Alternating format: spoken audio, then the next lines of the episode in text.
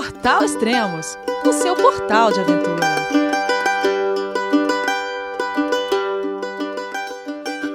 Bom dia, boa tarde, boa noite, bem-vindo a Extremos, seu podcast de aventura. Esse é o décimo podcast da série Life Lapse, a cicloviagem de volta ao mundo de Israel Kaufman. Olá, Israel, tudo bem? João, é você, meu filho? Alô, pai. Eu consegui. Eu tô no cume do Everest. Eu vi, meu filho. Te acompanhei o tempo todo pela sua página Spot. A família de produtos Spot utiliza tecnologia 100% via satélite para manter você sempre conectado em suas aventuras. Fale de qualquer lugar do mundo através do Spot Global Fone e utilize o Spot Gen 3 para estar sempre rastreado e conectado aos serviços de emergência. Desapareça quando quiser, seja encontrado quando precisar. Saiba mais em findmespot.com.br. Fala, Elias. E aí, como que tá? Quanto tempo, hein?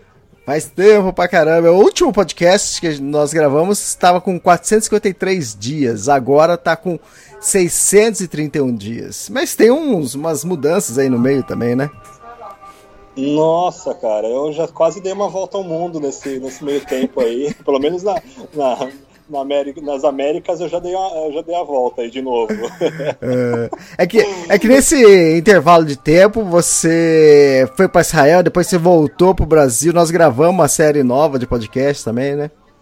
Não, vai, vamos só dar uma atualizada. A última vez que a gente gravou é, sobre a cicloviagem, eu estava em Quito, né, uhum. planejando o, o, reinício da viagem, né, acompanhado. É, e aí, depois disso, eu fui para Israel e aí, e aí eu recebi uma proposta de trabalho que, cara, era irrecusável, é, que foi viajar, ironia do destino, né? Que foi viajar do, do, sul do Brasil, de Santa Catarina, do mesmo estado de onde eu comecei minha viagem de bicicleta, até os Estados Unidos de carro, né? Com a Volvo. Então foi uma, uma expedição de carro aí. É, eu fui em partes pilotando o XC40 e mais basicamente é, gravando e editando vídeos aí para para Volvo e para Fox Sports. Então acabei repetindo aí de carro boa parte do percurso que eu fiz de bicicleta e depois continuei até os Estados Unidos, onde inicialmente eu ia pedalar e não fui. Então, pois é, teve, teve uma, uma série de, de acontecimentos aí é, desde que a gente gravou a última vez lá em Quito, acho que foi fevereiro, março, por aí. Uhum. E a quilometragem que estava em 10,200 lá em Quito, agora está em quanto? Olha, de bicicleta tá em 12 mil. Verdade, tem, tem de, que separar isso, né? É, de carro fiz 20 mil. Mas de bicicleta ainda tô em 12. 20 mil em quantos dias? Cara, foi 20, quase 20, não, foi 20 mil quilômetros em 21 dias, 22 Caramba, dias. Hein? É insanidade. Que diferença. Bom, e... de onde você tá nesse momento? Tô vendo que tem um barulho aí no fundo, uma musiquinha, mulher falando. Olha, estou num, num lugar que eu sempre sonhei estar e não imaginaria estar neste momento da minha vida, que é a Noruega. Cara, que Estou num café aqui Estou num café aqui em Trondheim, que é, uma, é, a quarta, é a terceira maior cidade da, da Noruega. Ela fica aqui mais ou menos no. Eu não sei dizer se é no centro do país, sentido norte, né? É, ela é uma cidade costeira, portuária, tem, tem fiord, tem os canais aqui que dão acesso ao, ao, ao mar. É, cara, tô simplesmente, Elias, ó, vou falar. Eu sei que os podcasts ajudam e inspiram muita gente a sair para ciclo viajar. Eu sou um deles, né? E eu vou falar para deixar com gostinho, cara. Noruega é o lugar para você vir fazer viagem de bicicleta, cara. Ah, mas é caro, não sei o quê. Meu, vem na minha, que eu dou, eu dou as dicas aí, dá pra, dá vir fazer. Cara, é absurdo, Elias, absurdo. Eu tô assim. Já viajei bastante antes da minha cicloviagem, né? É, a trabalho, fiz mochilão também, mas eu nunca tinha visto nada parecido com a Noruega. É incrível, incrível a cultura, da, o respeito ao ciclista, a, a segurança, né? Você, eu lembro de algum podcast que você gravou é, que eu escutei, e você falando da Suécia, né, quando você fez a Kungsleden uhum. e tudo, da segurança, cara, é incrível, incrível, assim, você vê de, de bicicleta aí, solta na rua aí, sem cadear, assim, inclusive na cidade grande, né, cara? Isso, é. Nossa, cara, é assim, não, é lugar de sonho, de sonho, é, tem que escolher bem a época do ano, né, tem que vir no verão, é, uhum. ou no finalzinho do verão, como é o meu caso, Quer dizer, não sei se, se tem que vir nessa época. No final da minha experiência que eu digo, se, se foi uma boa vir nessa época que eu tô. É, mas, é, assim, dá pra vir, gente. Dá pra vir, não é, não é só... Quer dizer, é caro pra caramba, mas se uhum. você pegar os caminhos certos aí de como, de como sobreviver, como comer, como dormir aqui, cara, dá pra, dá pra manter a média aí de, de gastos aí que, que, eu, que eu gastava pelo menos na, ah, no resto da viagem, na América Latina, no Israel, na Jordânia, para onde eu fui também. Bom, e uma região completamente diferente. Você saiu do, da América do Sul, depois você foi para Israel, que também é totalmente diferente, e agora você cai na Noruega, que é outro mundo também. Nossa, cara, eu saí do verão, do deserto, 50 graus, mais de 50 graus que eu peguei no termômetro, então você imagina de sensação térmica, né? É, para vir para um lugar que, tipo, ah, tá no verão europeu, mas é. É frio, cara, é frio, meu. Se não saiu o sol, se não saiu o sol, cara, separa toda a roupa que você tem no alforge aí. Se chover, então, meu, fica esperto, cara, porque peguei até, até floco de neve aí na, na montanha em pleno verão, né? Então você imagina que, que é frio. Mas é, é suportável, assim, essa época é tranquila. Assim. Peguei, peguei na, na real, peguei mais frio de madrugada no salário de Uyuni, em alguns lugares do Peru, do que eu peguei aqui até agora. Então dá pra, dá pra levar.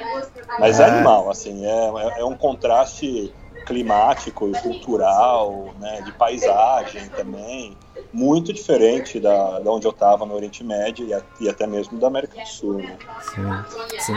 É, a gente está falando muito de Noruega, mas a gente vai começar da, da sua mudança de Quito para Israel.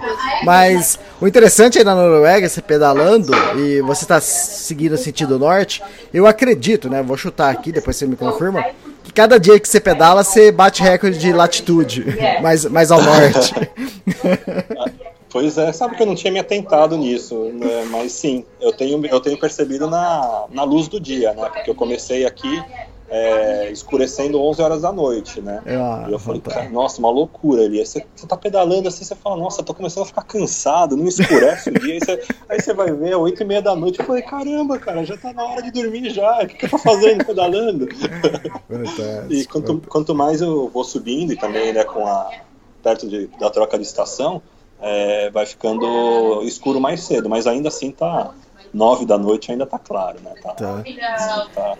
Mas é verdade, tô batendo uns, uns recordes aí de latitude. É, é legal você. Aí...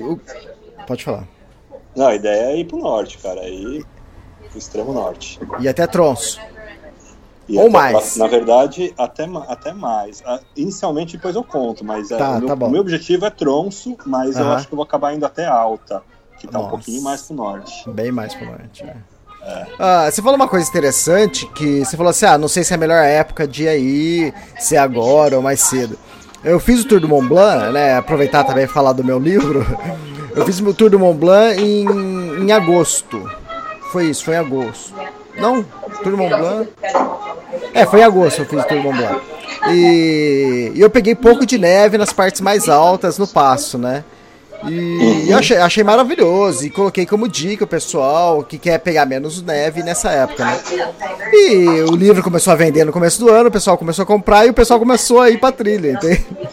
Ah, que legal. É, eu comecei a ver as fotos do pessoal postando aí, fazendo a trilha aqui demais, hein, Elias? É fantástico. legal, né? Muito orgulho, Pô. cara. É demais, cara. Você, tipo, primeiro... por você, cara. Ah, legal. Obrigado, cara. Eu também fiquei muito contente, muito orgulhoso. E outra, teve gente indo em julho, né? Tem gente que foi, acho que no começo de julho. Cara, pegou muito mais neve que eu. E cada foto linda, maravilhosa. Ficava vendo e falava, pô, meu, eu acho que é melhor em julho, cara. É, cara, assim, depende muito do que você tá buscando, né? Uhum. Eu, eu vim pra Noruega com um objetivo na minha cabeça que é ver a aurora boreal. Então, assim, não, não dá para pedalar no alto inverno, que é quando você tem garantia que você vai conseguir ver a aurora boreal. É, porque já vai estar tá nevando, e aí vai estar, ah, meu, muito, muito frio, sei lá, menos 10, menos 20.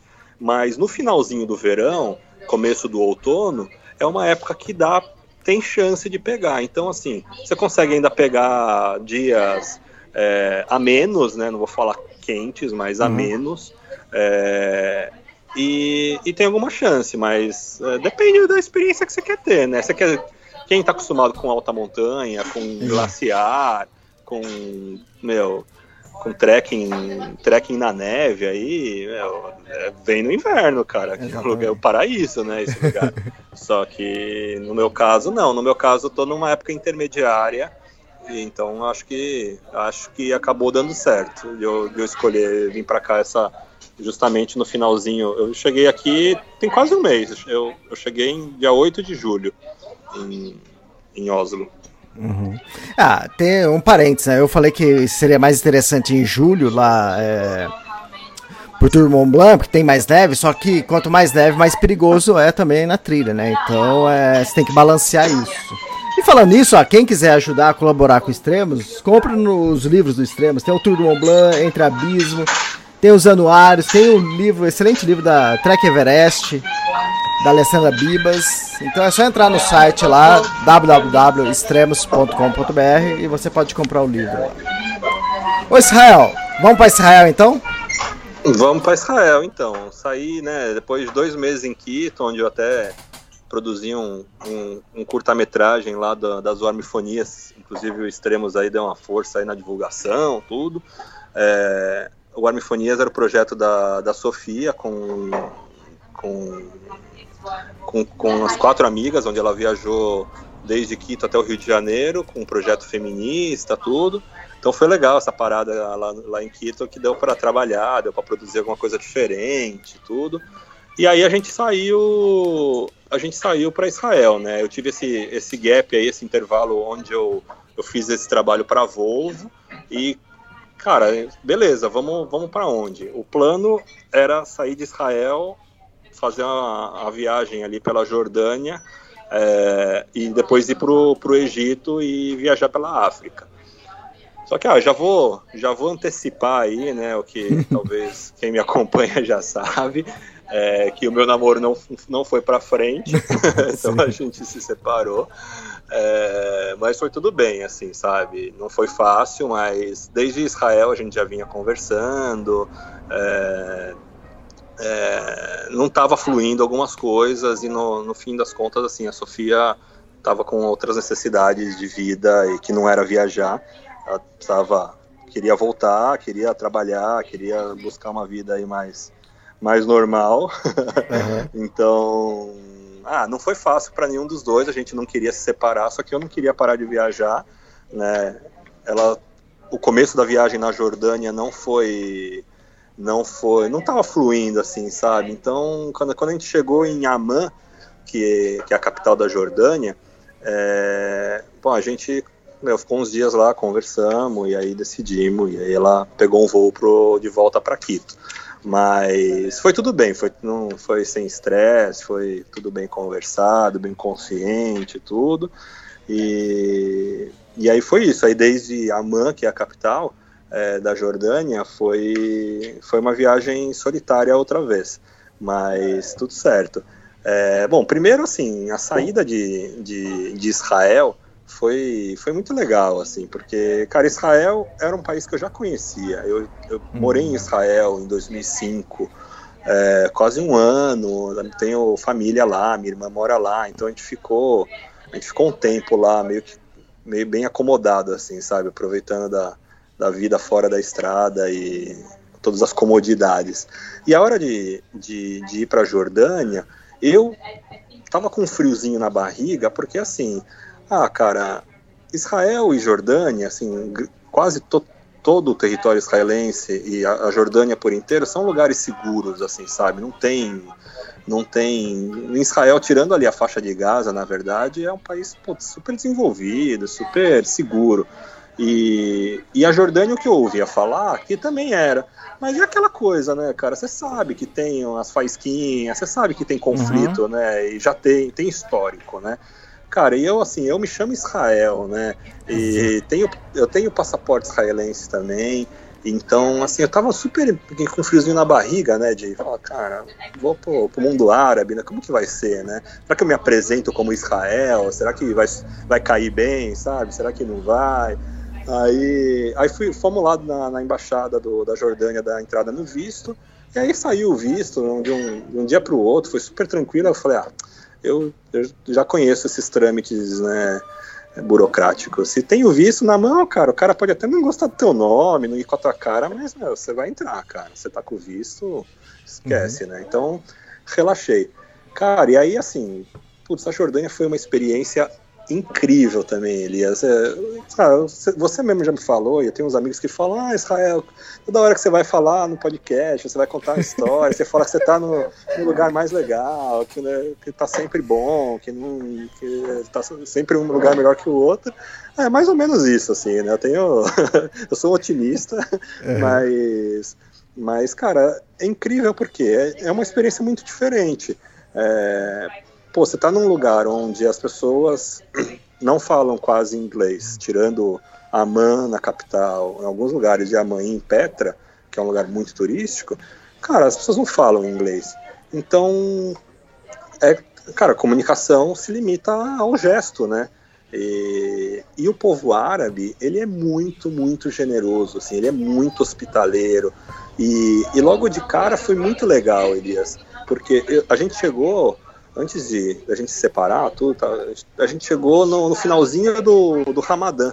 E o, o, Ramadã é a época sagrada, né, dos árabes lá, eles fazem jejum de não sei quantas horas, de, sei lá, de 20 horas por dia, aí, não sei direito, e por vários dias, ou sei lá, por um mês, não sei direito.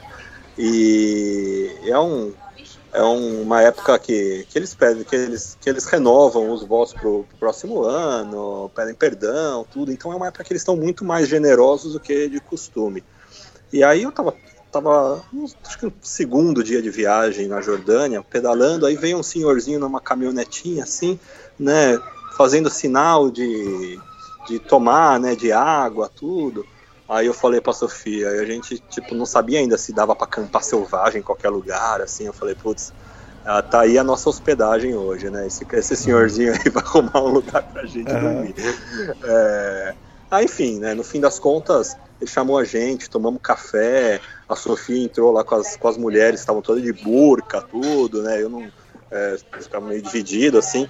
Cara, tudo na base do gesto, assim, sabe? E a bandeira do Brasil, cara. A bandeira do Brasil Olha, a bandeira do Brasil se representa muito na viagem, cara. Nesses lugares, então, o povo ama o Brasil pelo futebol, pelo clima, pela comida, pelo carnaval, sei lá eu, mas ajuda. Quem viaja de bicicleta com a bandeira do Brasil sabe disso. E quem não, quem não põe a bandeira do Brasil deveria colocar. é, e aí ficamos ali, né, conversando, conversando, né, gesticulando, tirando foto, tudo. E aí no fim das contas, os caras arrumaram um, um baita lugar pra gente acampar. Era um, um deles trabalhava no, no, departamento de esportes da cidade, e aí arrumou tipo um, tipo um salãozão, assim, com ar-condicionado, com Wi-Fi, com chuveiro, com cozinha, tudo.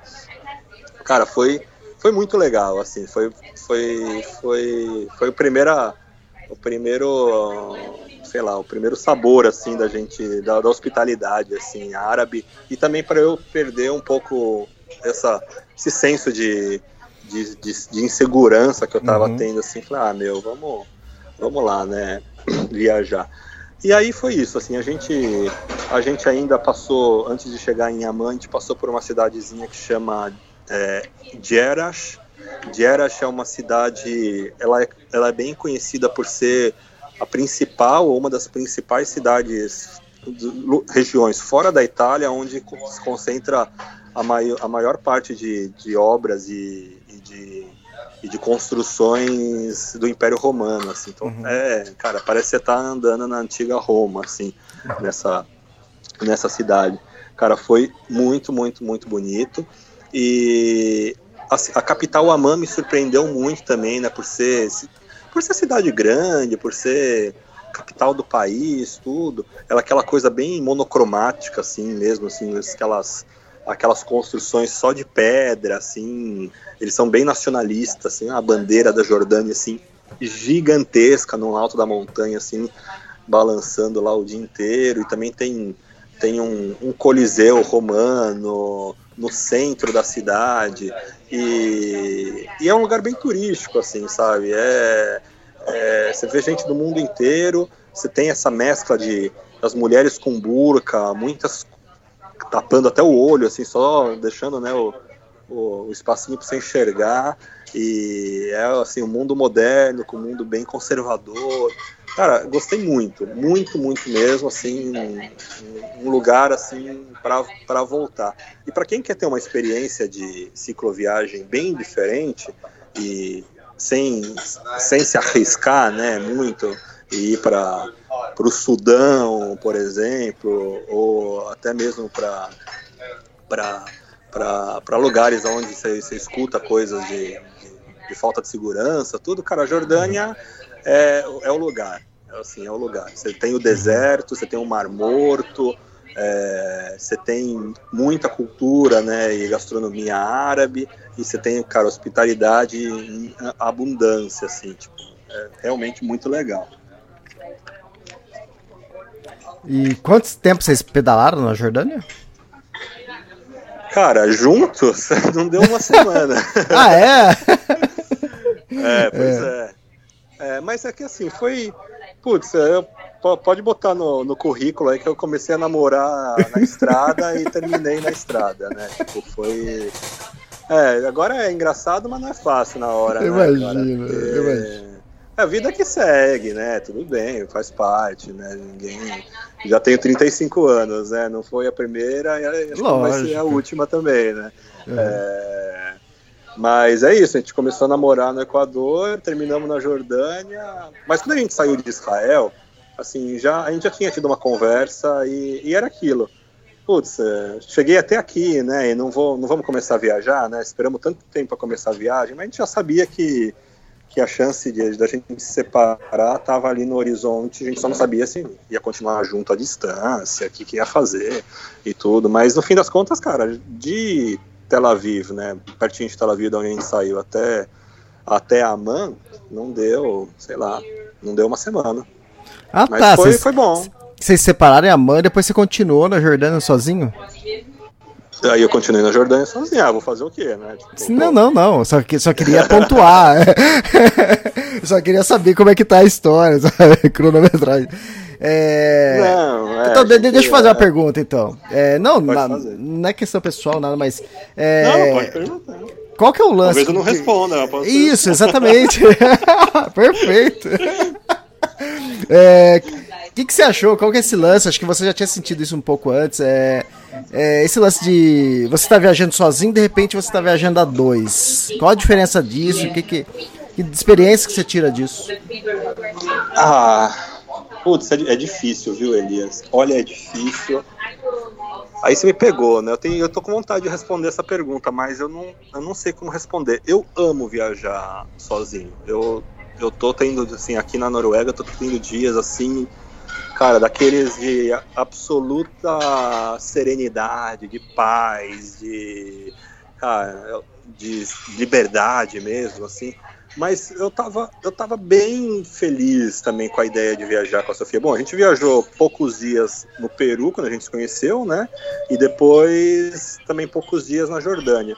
E honestamente, mesmo sabendo que que, mesmo sentindo que, que a gente ia terminar a nossa relação, é, eu tava gostando muito de compartilhar a, a, rotina. Cara, é muito legal, assim, sabe? Quando você, pô, você, você termina o dia, você vai montar acampamento, você, você tem com quem conversar, você, você, você cozinha junto, você divide algumas funções, assim, cara. É, eu não sei, Elias, eu acho que eu acho que viajar acompanhado só, só pode ser melhor de, do que viajar sozinho quando você tá na, com a companhia certa, assim, sabe? Eu acho que, até falando, né, amorosamente, É, eu acho que não só dentro de uma viagem, né? Acho que na vida no, normal, é, cotidiana, você pode ter duas pessoas que se amam, que, que, se querem muito, assim, né? Que se adoram muito que querem ficar junto. Mas se as duas não têm vontade de, de, de ir para o mesmo lugar, cara, é, é difícil, viu? É difícil, assim. Eu não, eu não boto, eu não boto a, a carga e a responsabilidade no amor. Ah, então não amava de verdade. Ah, então uhum. não era para ser, não sei o quê. Cara, é isso. Você, você, você, você conheceu alguém aí. Você, você, Elias, começou a namorar com a, a tua vizinha aí de Campinas. É, e aí a tua vizinha de Campinas quer ter filho. E você não quer ter filho, mas vocês se amam. E aí, como que faz, cara? É assim, vai ser meio incompleto o negócio, assim, sabe? É, tipo, é. Se, você, se você fizer o filho, não, talvez não seja o que você queria. E, tá, provavelmente você vai mudar de ideia no final, mas. é, lógico. É, mas, mas é.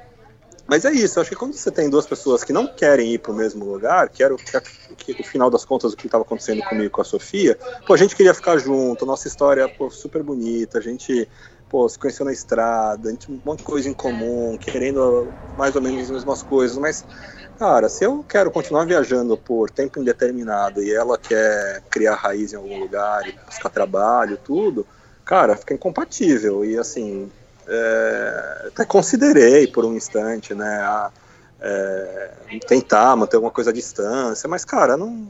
É, o, o momento da minha vida que eu tô vivendo é é esse agora. Não, não dá para criar, não dá para fazer plano, cara. Tô mudando de plano toda hora, cara. Como que eu vou fazer plano para encontrar encontrar com ela daqui a um tempo? Então, eu não sei. Eu acho que viajar acompanhado é muito legal quando você tá em sintonia assim total, sabe? Se não tá em sintonia fina, é, pode virar meu uma dor de cabeça, cara uma dor de é, cabeça. É, então, então, E a gente está falando aqui de sintonia fina, é os dois com o mesmo objetivo. Não estamos falando de ter atrito em relacionamento, que isso tem não. em qualquer lugar, né? Não, pois é. E assim, eu não tenho. Cara, não tenho absolutamente nada para me queixar da, da Sofia em termos de assim, nosso relacionamento foi super. Cara, ela é fantástica, assim, sabe? A gente se dava super bem tudo, e foi de cortar o coração mesmo, por isso que foi difícil. Porque não é que foi, ah, é, ah, eu quero viajar, você não quer, então beleza, você vai para um lugar, eu vou para outro. A gente se gostava, né? A gente queria ficar junto, tudo. Só que, cara, é isso. Acho que depois você vive um pouco também, né, Elias? É, é, você tá meio. Você, você começa, você começa, né, a, a querer ser um pouco mais prático, né? Senão você vai ficar vivendo aí sofrendo e tal. Então, uhum. meu, vamos, vamos resolver, né? Então, meu, você não quer viajar, eu quero viajar. Eu não, eu não quero voltar para o Equador, eu não quero ir para o Brasil, eu não quero ir para Israel, eu não quero parar de viajar. Já estou há seis meses sem viajar, não me arrependo, foi ótimo. Pintou esse trabalho da Volvo, te conheci, vivi um montão de coisa, mas é... Cara, eu quero fazer outra coisa. E aí, sei lá, lá na frente, meu, não dá pra fazer plano. Então Sim. foi isso, a gente se separou e, e assim, decidimos não se falar por um, um tempo. E, e tá, tudo, tá tudo bem. e tudo a viagem bem, foi... segue? A viagem segue, assim, eu tive um dia assim, pós-separação, né, é, eu peguei estrada no mesmo dia que ela foi pro aeroporto. Então, assim, eu eu dei suporte para ela, ajudei ela no que precisou, assim, até a véspera, a gente se despediu. E aí eu peguei a estrada e, cara, falei, meu, é, deixa, eu, deixa eu curar aí a, as mágoas aí na estrada. Né? Cara, eu fiz um pedal, ele assim, em direção ao Mar Morto, foi a mó roubada, Mó roubada, não, é até, é até, né, até como se diz? É bonito falar, né? O cara foi uhum. curar o coração em pedaços pedalando no deserto da Jordânia. Ah, é, isso no livro fica demais, cara. Tem que ter ah. livro no final, cara. Ah, esse livro aí, não, deixa pra lá. Vai, segue, Mas segue. eu peguei, cara, eu falei, ah, meu, eu preciso pedalar, sabe? Tipo, meu, é, esses últimos dias, assim, se drama, vai não vai, separa não separa, o que, que eu vou fazer da vida? Aí eu falei, cara, preciso pedalar. E aí eu, eu falei, vou pro Mar Morto. Eu já tinha conhecido o Mar Morto do lado de Israel. Eu falei, ah, vou pedalar pro Mar Morto. Tá cagada, na real, cara. No fim das contas, eu pedalei 100 quilômetros no, no calor do deserto. É, E aí o Mar Morto é assim, o Mar Morto está a menos 300 metros abaixo do nível do mar, né? Porque o Mar Morto não é um mar, né? É, um, é tipo um lago um gigante de sal. Então, assim, é lindo, né? E tal, pô, tá descida maravilhosa, né? Desci desses 100 quilômetros, aí eu desci, sei lá, uns 30. Só que, cara, pensa no calor, Elias, no inferno. Pensa no inferno, aí você duplica aí, triplica a temperatura. Cara, é um absurdo, um absurdo. Se é quente na, na superfície, né, no, no, nível, no nível do mar, se já é quente, imagina, verãozão no Rio de Janeiro, não é quente. Agora imagina 300 metros abaixo. Porra, cara, no, no deserto, um lugar seco. Meu, foi muito foda, cara. Assim, tava assim, tom, tomando litros e mais litros de água, assim, sei lá, 10 litros, 12 litros de água por dia. Nossa. É, e, e beleza, e aí eu cheguei, dormi, dormi num, numa estação da polícia, assim, pedi pra, pra acampar lá, consegui tomar banho, é, cozinhei minha comida, tudo, e é aquela hospitalidade, né? Os policiais, mesma coisa. Era época de Copa do Mundo, então imagina, havia hum. bandeirinha do Brasil, putz, é, é quase que carta branca, assim, pra você entrar em qualquer lugar. E aí dormi lá, os caras lá me ofereceram comida, tudo, foi, foi super legal. E aí segui viagem. O, o objetivo, assim, para quem não, não se localiza muito, ou quem gosta de ver o. escutar o podcast, né, olhando, olhando o mapa, eu saí de Israel, de Tel Aviv, que fica assim, mais ou menos no, na, na no centro do país, na costa, então eu cruzei Israel para dentro, sentido leste, uhum. e entrei na Jordânia pela fronteira norte. E o objetivo da Jordânia era descer até o sul em Petra. É, que fica quase no extremo sul, quase em Aqba, na verdade, que é a, que é a última cidade do, da Jordânia. E da Jordânia ir para o Egito entrar na África. É, então, assim, eu saí do, do Mar Morto, desse, desses 300 e poucos metros abaixo do nível do mar, cara, e tive que subir até, sei lá, 700 metros, assim. Ou seja, assim, 300 mais 700 é mil metros, né, cara? Em, em um dia, assim. Foi muito foda, cara. Foi muito foda, assim, calor, assim, de matar, de matar, de matar. E aí eu falei, cara, eu, eu preciso parar, cara. Não, não, tá, não tá dando, meu. Tá muito quente, eu preciso organizar as ideias também. Tô indo pro Egito, mas, cara, tô, tem algo, algo me diz que eu não tenho que ir para lá, cara. Assim, tava bem uhum. perdido, assim, sabe? Não pensava em parar de viajar nem nada, mas assim, sabe, tava pedalando meio que sem rumo, assim, tipo, ah, tô indo pra, pra Petra, mas, putz, cara, tava meio, meio desnorteado ainda aí no fim do, do namoro. E e aí decidi parar um, uns dias, eu subi até uma cidadezinha que se chama. Putz, esqueci, deixa eu, deixa eu ver o nome agora, não é tão é, importante. Você comentou isso de acompanhar com o mapa. Sempre quando eu faço podcast, eu acompanho aqui. É legal isso. Eu sei que muita gente não tem como acompanhar, porque o cara tá pedalando, tá passeando com o cachorro, tá... ou tá dirigindo, mas é, para quem tem esse tempo, tá ouvindo no computador, é, é legal, é legal acompanhar pelo mapa. Ah, ainda mais, não, é legal. Mas ainda mais agora, né? Ainda mais agora que você sai de Quito, vai pra Israel, depois a gente vai pra Noruega, a gente vai dar uma volta ah, ao mundo. É. Pois é, cara. Mas é, mas é até bom para situar, você pega assim o mar Mediterrâneo ali na, na costa israelense, aí eu pedalei para dentro do país, para o leste, sentido norte, entrei na Jordânia pelo norte, já não muito longe da fronteira com a Síria, tinha placa lá de Síria, tudo, e, e desci para o sul, do pro sul do país. E aí eu, aí depois que eu terminei essa subida do Mar Morto, achei aqui a cidade, chama Kerak. Subi pra caramba, e eu falei, meu, eu preciso parar e uns três dias pelo menos. Aí peguei um hostel lá, do, de um arabão lá, super gente boa. E, e aí juntou que eu acabei ficando doente, cara, de, de gripe, porque uhum. calor infernal, todo lugar tem ar-condicionado, né? Ventilador, tudo. Eu acabei conseguindo ficar gripado no deserto do, no verão, né? Puta, pra, pra ajudar, né? E, e aí nesse meio tempo, assim, eu tava assim, né, pedalando para Petra, mas pensando o que eu ia fazer depois, porque, tá bom, beleza, né, agora eu volto a viajar sozinho, então os, os meus planos dependem só de mim, né, as minhas escolhas, tipo, deixa eu pensar realmente se eu quero ir pro, pro Egito, tudo, E aí, nesse meio tempo, Elias, é, aconteceu aquele atentado que você deve ter ouvido falar é, contra ciclistas lá no Tajiquistão.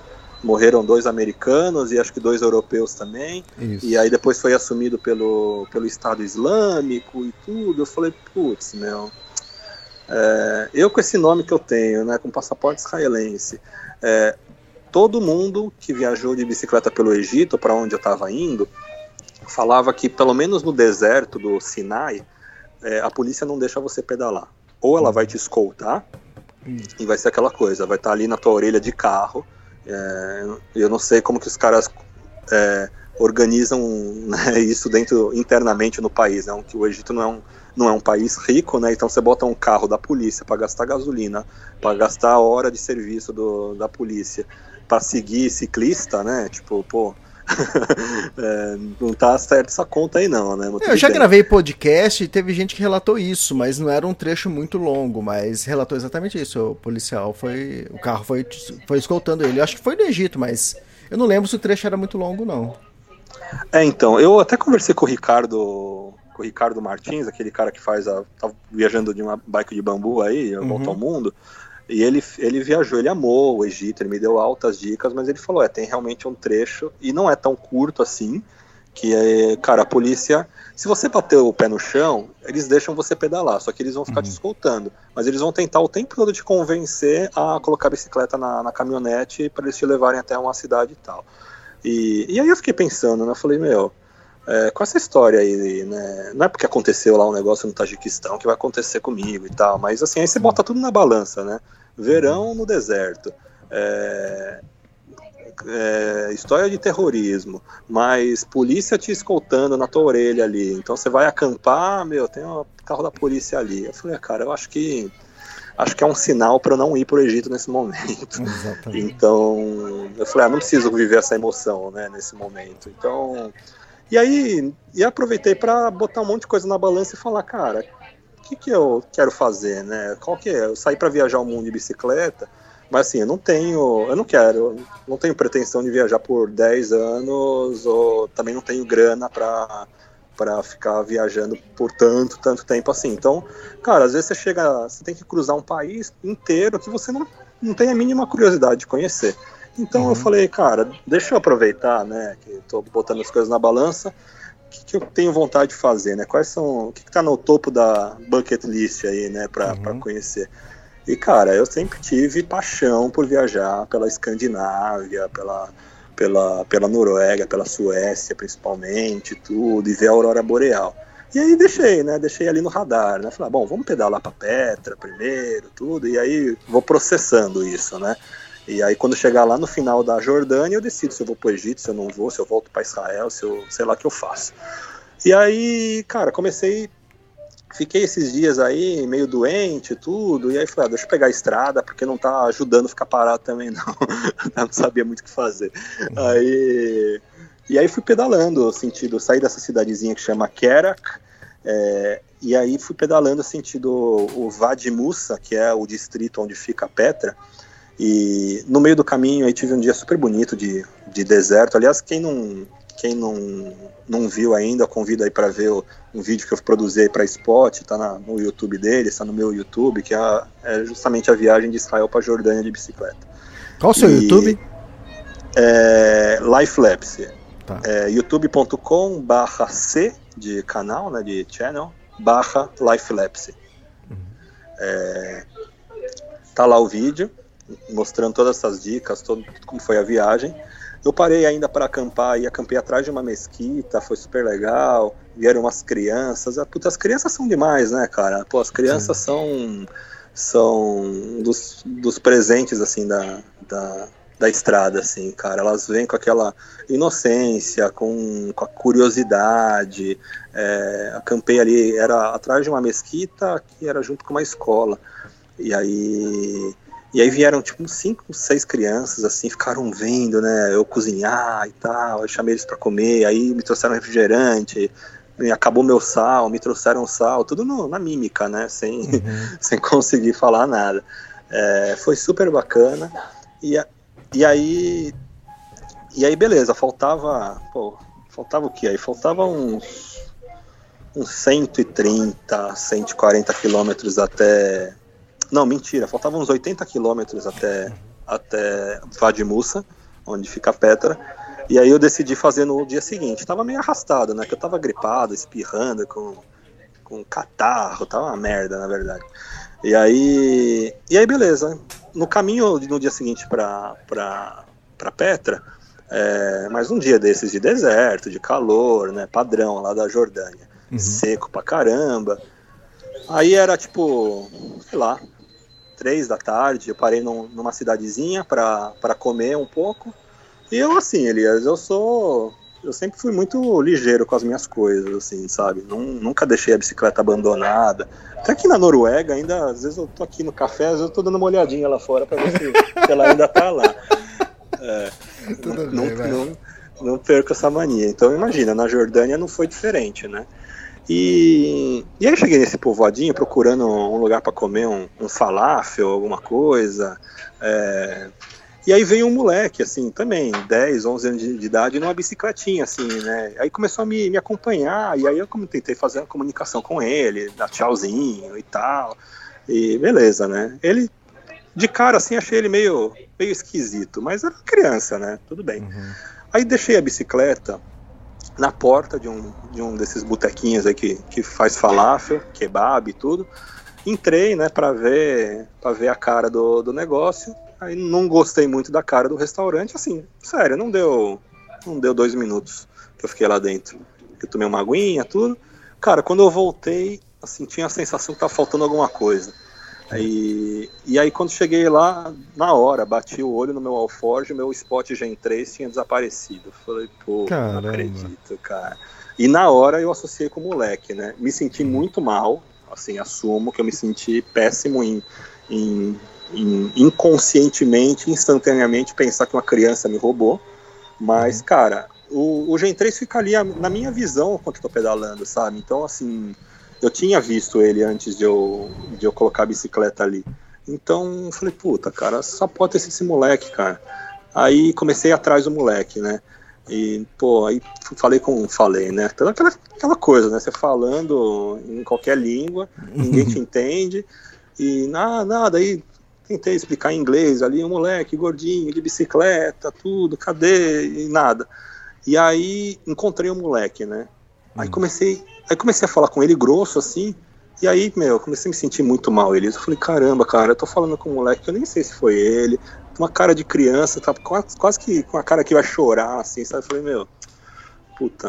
Aí eu falei, aí, assim, né, não fiz nada, né? O moleque não, também ficou quieto, calado, com cara meio de de choro, meio de culpado, meio de choro. Eu falei, meu, não tenho prova, né? O que eu vou fazer? É, aí tentei achar o pai dele, mas nisso o moleque desapareceu. Aí eu, puto, assim, puto. Aí, aí nisso veio um, um senhor, assim, que falava inglês. Eu falei, nossa, cara, a pessoa fala inglês, que maravilha. E aí expliquei para ele, ele ficou assim, falou, nossa, cara, me desculpa, ficou super, né, é, me pedindo perdão, né, por ter acontecido, tudo. Aí ele, aí ele ligou para um cara que ele falou, vou ligar para o meu amigo que trabalha na polícia. Aí eu falei, bom, beleza, vamos nessa. E nisso, assim, eu não tinha internet, não tinha nada, não tinha como rastrear naquele momento, tudo. E, e aí, cara, ele ligou pra polícia lá. Aí, não, espera aí. Eu falei, cara, eu já tava querendo ir embora, assim, sabe? Tipo, eu falei, ah, meu, o que eu vou fazer, né? Aí veio a polícia. Aí, só que aí veio, veio a polícia meio que a paisana, assim, num carro qualquer, com, sem nenhuma farda, assim, foi, meu, e os caras também não falavam inglês, né? Aí uhum. chegou, aí não, espera mais um pouco, aí chegou mais quatro carros, Elias. Tipo, uhum. aí chegou, uma, tipo, quatro, quatro ou cinco caras da polícia, assim, todos eles falando árabe entre ele, com, com o cara que falava inglês, tudo, e eu explicando, e assim, até entender o que que era, que, meu, sei lá, cara, passou muito tempo. E eu já, assim, me arrependido de ter chamado a polícia. Não, meu, eu vou embora, cara. Eu vou tentar rastrear e se não achar, vou fazer o quê? Perdeu, né? E no fim das contas, cara, me fizeram lá. É, eu falei, olha, é, esquece, vocês não conseguem, tipo, e, vocês não podem falar com a criança, ou buscar a criança, ou buscar o pai da criança, eu vou embora. É, e aí nisso assim, ah não, mas peraí, me dá seu passaporte, porque a gente vai fazer um formulário aqui, você precisa assinar que você está desistindo do, da ocorrência. Né? Pô. Aí eu falei, ai meu Deus do céu. Aí, eu, aí na hora eu liguei, puta, vou dar meu passaporte, vamos ver que meu nome é Israel. Meu nome é Israel Koifman, é um nome super judaico, assim, né? E aí eu falei, putz, meu, aí entra aquelas coisas na cabeça, né? Ah, não sei se, se essa galera é do bem, se não é, quem, com quem que eu tô falando, não sei nem se é policial de verdade, né? Aí eu saquei meu passaporte, aí olharam meu nome, e aí fizeram piada, assim, nossa, seu nome é Israel, né? Mas você não é judeu, não, né? Aí, aí, eu, aí, eu, aí eu vou falar o quê nessa hora? Eu falei, não, imagina, né? Tipo, mas eu sou, né? É, quer dizer, não tenho, não sigo a religião, mas, mas sou judeu. É, e só que aí ficaram meio que fazendo piadinha, assim, sabe? Eu falei, mano, olha a situação que eu fui me meter, né? Uhum. E aí me deram uma, um formulário totalmente em árabe e, e colocaram no meio do meu passaporte e fizeram eu assinar. Aí eu, antes de eu assinar, eu falei, tá, peraí, eu vou tirar uma foto aqui que eu quero uma cópia para mim. Aí os caras fecharam a cara e falaram, não, não pode tirar foto. É, a puta que pariu, meu. O que eu tô me metendo, né, cara? Falta, uhum. tipo, sei lá, 200 quilômetros para sair da Jordânia, só porque me falta tá arrumando confusão pra cabeça, né? Aí no fim das contas assinei o papel lá, foda-se, deixa, deixa eu ir embora daqui. Tava muito puto, cara, tava muito puto. A primeira vez que eu perdi alguma coisa, assim, uhum. perdi não, que me roubaram, né? Porque eu perdi um monte de coisa, né? Por, eu perdi luva, gorro, tudo que você pode imaginar. Mas, pô, você tem a sensação de ser roubado por uma criança, cara, é eu tava muito puto, cara. Tava muito puto, assim. E aí eu falei, ó, foda-se, né? Deixa eu ir embora daqui, deixa eu. Vou pegar essa estrada, eu vou comer estrada até chegar em Petra. E, e vou tentar achar outro hostel porque estava estava doente, estava transpirando de gripe, fora o, o suor do calor. E, e beleza, comecei a pedalar, pedalar, pedalar. De, deixa, deixa eu fazer só um parênteses aqui. Porque, e outra, a criança nem sabe o que ela roubou, porque ela não vai ter utilidade nenhuma com aquilo, né? É só porque é bonitinho, é eletrônico, piscava e quis roubar. Pois é, cara. E assim, eu, o triste é que no fim das contas eu não consegui, eu não consegui achar é, a última localização que eu, que eu tive. Porque assim, né, ele, o spot ele emite um sinal a cada cinco minutos, mas às vezes tem alguma, algum obstáculo de sinal, né? Tem tem nuvem, tem alguma coisa no, que não, sabe, às vezes, tipo, você tem uma margem de, de alguns minutos sem a localização, né? Então, assim, não tinha como, como ter certeza, assim, exatamente onde estava, porque provavelmente desligaram também na hora que, que pegaram, né, e tudo. Então, cara, perdi, né, fiquei, fiquei sem mesmo. Só que aí eu fiquei, tava muito puto, cara, pô, perdi, sem brincadeira, perdi umas duas horas e meia com esse, esses policiais aí. É, fiquei sem o spot no fim das contas e falei, cara, eu preciso ir embora daqui, chegar em Petra logo e, cara, preciso, preciso tomar algum remédio, alguma coisa para melhorar, cara, porque não adianta chegar em Petra assim e sair para conhecer, para passear lá nessa, nesse estado que eu tô. É, e aí comecei a pedalar, né? Tinha putz, mais uns 50 quilômetros ainda pela frente. E cara, até aquele momento eu não tinha, não tinha tido, não tinha nem visto pobreza assim na Jordânia, sabe? Não tinha visto assim gente na rua pedindo dinheiro. Tinha visto gente simples, mas tipo, não tinha visto aquela coisa de de mendigo, de gente pedindo dinheiro assim. E aí, cara, eu passei uns uns 20 quilômetros, começou a chegar mais perto de Petra, aí comecei a passar por uns, uns povoadinhos bem feinhos, assim, sabe? Tipo, com um cara de inseguro. E eu já tava assim, né, cara, com sangue nos olhos com esse negócio do, do roubo do, do Gen 3. E aí, e aí começaram a se aproximar umas crianças de bicicleta, né? E no primeiro momento, eu, assim, continuei sendo a pessoa que eu sempre fui, né? Cumprimentando, tentando interagir tudo, mas senti maldade no olhar, senti que desde aquela, desde o momento que roubaram o meu Gen 3, eu já estava numa área de mais insegura. Uhum. E aí, cara, começou a vir os moleques assim, nessa faixa de idade, 10, 12 anos, 15 no máximo, assim, sabe? Moleque magrinho, assim, né? Bem, bem franzino. E, e, e aí teve uma hora que, cara, juntou uns dois, três me, me acompanhando na bicicleta. E assim, olhava pra bicicleta e falava, ah, troca comigo, né? Pega a minha, eu pego a sua. Falava, ah, ah, ah. É, né? E aí, assim, no começo você, você mantém, né, com postura, né, mantém um bom humor.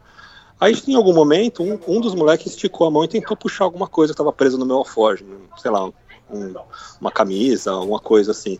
Aí eu falei, ah, não é possível, cara, não é possível. E aí, quanto mais eu pedalava, mais eu chegava numas zonas povoadas e mais criança ia aparecendo correndo, assim, tipo, no, no, no morro, assim, pra me seguir. Eu falei, mano, cara, eu já tava daquele jeito, né, cara? Nossa, é, puto, puto, doente, com calor, com sol na cabeça, meu, tava assim, muito irritado. Cara, aí chegou uma hora, tinha uns quatro em volta de mim, pedalando, né? E, e era meio subida, então tava super devagar, né? Deu pesado pra caramba, os moleque, moleque com a bicicleta levinha, né? Tudo fazendo. Parecia tipo isca no, pros tubarão, assim, no, no mar, assim. Cara, aí eu, cara, eu comecei a falar alto em português, né? Falei, pô, comecei a tipo, pô, você acha que eu tenho medo de vocês, seus moleque?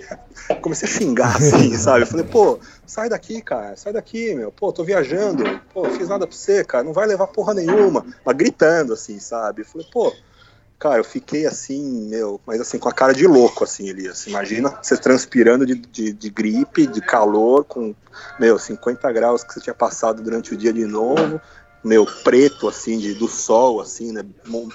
Vermelho, assim, com os olhos esbugalhados, assim, falando, meu, sei que um momento esses moleques olharam para mim assim, meu, vazaram. sai fora, vazaram, cara, vazaram.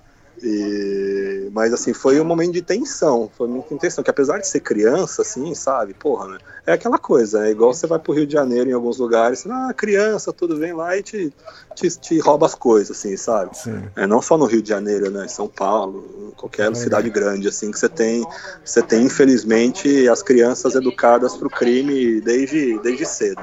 Uhum. É, então, cara, aí você se sente mal, porque é criança no fim das contas, né, cara? Assim, você fala, pô, meu, tô gritando com uma criança, tô. Tava andando com pedra no bolso, assim, sabe? Porque, uhum. pô, já tava, tava nesse nível, assim. Cara, não, não dá mais, cara. Eu já não, não tô quase sem força física aqui. Se eu parar a bicicleta, vão me levar, vão me levar tudo, assim, sabe? Então, eu não sei de onde eu tirei força, energia aí para para conseguir espantar essas crianças aí, mas foi foi foda, cara, foi foda, apesar de ser criança, tudo, cara, me senti super ameaçado, me senti uhum. super assim, pô, sem ter muito o que fazer, mas no fim das contas, cara, consegui espantar elas, aí veio uma decidona, assim, de uns 15 quilômetros, é, putz, aí peguei um pôr do sol, assim, incrível, com, com a cidade de, de, Você não via Petra lá de cima, mas você via, tipo, umas ruínas no fundo, aquele sol vermelho descendo, assim, eu falei, puta, cara, consegui, cara, que dia longo, foi um dos dias mais difíceis da minha viagem, assim, você vê como nem tudo são flores, né, apesar de eu falar, é. ah, esse lugar é maravilhoso, tudo, às vezes tem uns poréns, né, cara, e esse uhum. dia foi, vou te falar, acho que foi o dia mais tenso da minha viagem, cara. Porque realmente, fisicamente, psicologicamente, tava assim. E sem, isso tudo sem saber o que ia fazer. Ah, beleza, vou para Petra e depois faço o quê? Vou para Israel, vou para o Egito, vou, vou parar de viajar, vou, vou fazer o quê, né? Então tava meio assim, ah, foi, foi, foi complicado. Mas aí cheguei em Petra, aí, cara, consegui um lugar super legal é, para para ficar bem barato, assim, pertinho da, do sítio arqueológico. Aí conheci uns gregos que estavam ali. Ah, tem turista pra caramba em Petra, né, cara? Uhum. Uns lugares também das sete novas maravilhas do mundo. Então é super preparado pro turismo.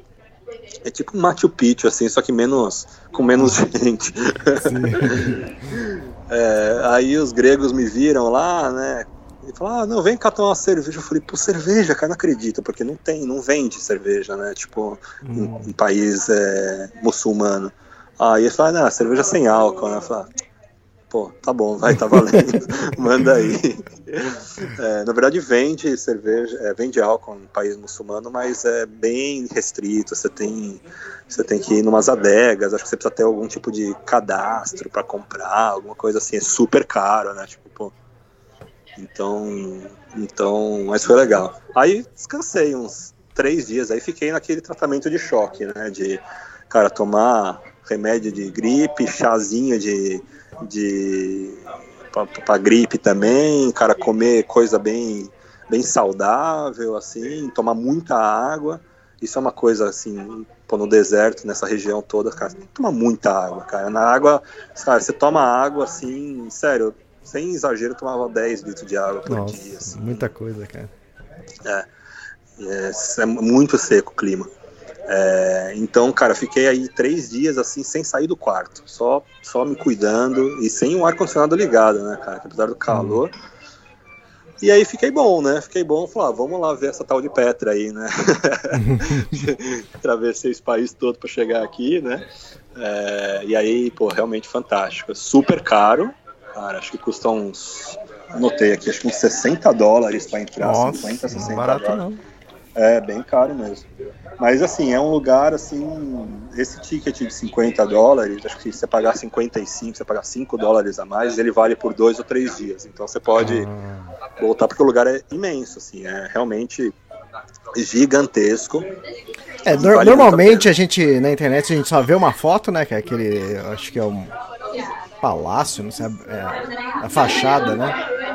É, então, você vê aquela lá que é, é tipo um. Putz, cara, é um. é- Todo o sítio arqueológico ele é da época dos nabateus. é, então, assim, é, é- são tudo, é tudo caverna, assim, né? Tem uns lugares que eram templo, outros que eram casa de não sei o quê. O que você tem mais famoso é essa fachada, assim, que é. Você não pode nem entrar dentro, você só vê ela, ela de fora, assim. Aí você pode subir num morro para tirar foto, tudo.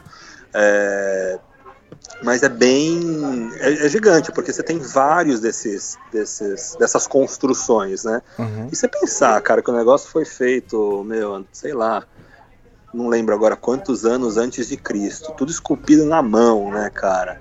É, cara, é um absurdo, um absurdo, assim, é a, a precisão do, parece que parece que é uma impressão, parece que é uma restauração, parece que tudo é uma, uma res- restauração moderna, assim, mas não, cara, é, é pô, deixa eu vou até, vou até pegar aqui, que quero 312 anos antes de Cristo. 300 anos antes de Cristo. Então, pô, você imagina, né, cara? Então, assim, o lugar é imenso. Você tem, você tem, você tem os coliseus, tem uns coliseus lá, tem, mas é tudo, é tudo dessa, desse, desse império, desse império nabateu. E é muito bonito, cara. Tem um- uns rochedos assim verticais enormes, enormes, assim que você passa no meio. E assim, é muito turístico, mas é o que eu te falei, é, não é igual o Machu Picchu, que apesar de ser grande também, ele tá tudo canalizado ali, né? Você tem todo um roteirinho pra você, Uhum. pra você meio que seguir, assim, agora você tem hora pra entrar, hora pra sair. Lá não, é tão grande, cara, que você, por mais que tenha muita gente, você dispersa. Então, tem que escolher bem, escolher bem o horário para ir também. O melhor é ir bem cedo, assim, até para tirar foto, porque cara, dá 11 da manhã, meio-dia, o sol começa a subir e aí a luz fica, fica muito dura para fotografia, assim, né? Então você acaba nem conseguindo um bom resultado, porque aí reflete naquelas pedras, tudo, fica bem, bem ruim, sem falar no calor. Então o negócio é aí, 6 horas da manhã, quando abre, ou no finalzinho da- do dia, assim, umas, umas 4, 5 da tarde. É, mas é realmente, vale muito a pena. Eu, honestamente, gostei mais de Petra do que de Machu Picchu, é, justamente por. Porque Machu Picchu é mais acessível, né, cara? Assim, é, quando você fala em viagem por Oriente Médio, um monte de gente já coloca um monte de porém, né, pra ir. É, Sim. é, ainda mais saindo da América do Sul. É mais longe, é bem mais caro, tudo. E, e não é tão, tão modernizado assim como, como, como é Machu Picchu. É, mas vale muito a pena, vale assim, putz, é um lugar. Eu passei o dia inteiro aí andando, caminhando. Aí tem, eu- tem, os- tem o- os vendedores ambulantes lá que quer te vender passeio de camelo, tudo. Uhum. Mas foi assim, foi um foi um prêmio assim chegar lá, sabe? A gente sabe que a viagem é o que vale é o caminho e, e tudo que você passa para viver lá, então não dá para você botar muita esperança no, no lugar, mas no fim das contas valeu muito a pena, cara. Foi foi bem culturalmente e, e visualmente também foi muito legal. E de Petra, foi pra onde? Cara, e aí Petra foi. foi ah, é até legal falar, né, que Petra é o primeiro dos lugares que eu passei onde foram gravados alguns filmes aí. Petra, se eu não me engano, foi gravado o, Lawrence das Arábias. é, deixa eu dar uma, uma googleada aqui, como dizem os, os nossos amigos, nossos vizinhos. É, Petra Lawrence. É. Lawrence das Arábias, que é o, é o Indiana Jones? Hum, boa pergunta agora, hein? É, não sei. Bom, enfim. Não sou muito ligado nessas coisas, mas é que realmente eu passei é. por alguns lugares recentemente que foram gravados aí os, os blockbusters. e, e, e, aí, beleza, saí de Petra já meio que decidido a, a, a não ir mais para o Egito. Né? E aí eu teria mais uns três dias de viagem até a fronteira sul com Israel, que é em Aqba, é, que é a última cidade da Jordânia. E eu falei, bom, eu vou sair daqui e vou. Ainda não estava assim 100% decidido, né? Eu falei, mas eu vou chegar lá perto da fronteira e vou ver o que vai acontecer, mas já estava com, com, essa coisa em mente de voltar para Israel e, e, escolher um outro destino para viajar. E aí eu, eu, eu tinha mais dois dias de viagem até chegar na fronteira e, e Petra também, né? Putz, cara, Petra tá lá embaixo, você tem você tem 40 quilômetros de subida, Elias, aqueles zigue-zagues, assim, que parece que não vai terminar nunca, cara. Eu já estava recuperado da gripe e tudo, e aí subi esses 40 quilômetros, né, a passos de tartaruga, né, falando, meu, tô, tô pronto para acampar a qualquer momento. já, já morri, já tava no meio do dia, assim, calor. Cara, me deu um, me deu um negócio assim, cara, eu falei, cara, quer saber de uma coisa? Eu tenho mais 80 quilômetros aí é, 80, não, tem mais 9. Não, mentira, cara, eu tenho mais quase 100 quilômetros até, até a fronteira com Israel, mas eu sabia que tinha muito trecho plano e também uma boa parte de descida. Uhum. Falei, cara, quer saber? Acho que tá na hora de eu sair da Jordânia, cara. Preciso. Preciso. Botei na, botei na minha cabeça que esse dia eu ia pedalar até Israel e eu ia terminar o dia nadando no Mar Vermelho, do lado, do, do lado israelense. Cara, e eu não sei o que aconteceu, Elias. Eu pedalei 140 quilômetros esse dia, cara. Foi o meu recorde de Caramba. pedal da minha vida. No calor, peguei bastante descida, assim. Eu acho que assim, foram 40 quilômetros de, de subida, deve ter sido uns 40 quilômetros de descida, e aí teve teve aí uns, uns 60 quilômetros plano, mais ou menos. Mas, cara, foi um dia insano. Nesse meio do caminho eu ia parar em, em um fazer um acampamento no deserto mesmo, mas é um tour que você faz, eles te levam para umas tendas beduínas, tudo. Aí eu falei, ah, meu, chega de tenda beduína, de deserto, já apagando, já saí aqui do Machu Picchu das Arábias aqui, vou, vou, vou sair desse país, cara. Tava ainda com aquela coisa assim, meu, já acho que já sabe cumpri minha missão aqui já Sim. entrei namorando já me separei já de, fizer uma partilha de bens, é, já. Cada já um ficou com a barra de cereal. É, nada, cara, eu fiquei com a barraca, porque eu vendi minha barraca lá no Equador, né? Tinha duas é. barracas, eu vendi ah. minha barraca. E aí eu fiquei com a barraca dela, né? Caramba. Da MSR, da, uhum. Ruba 2 lá. E, mas beleza, tudo certo. é... Tá, antes, antes de você sair da Jordânia, é, foi filmado os dois filmes lá, Indiana Jones, que foi era a última cruzada, né, o nome do filme, e o ah, Lawrence da, das Arábias também foi filmado lá.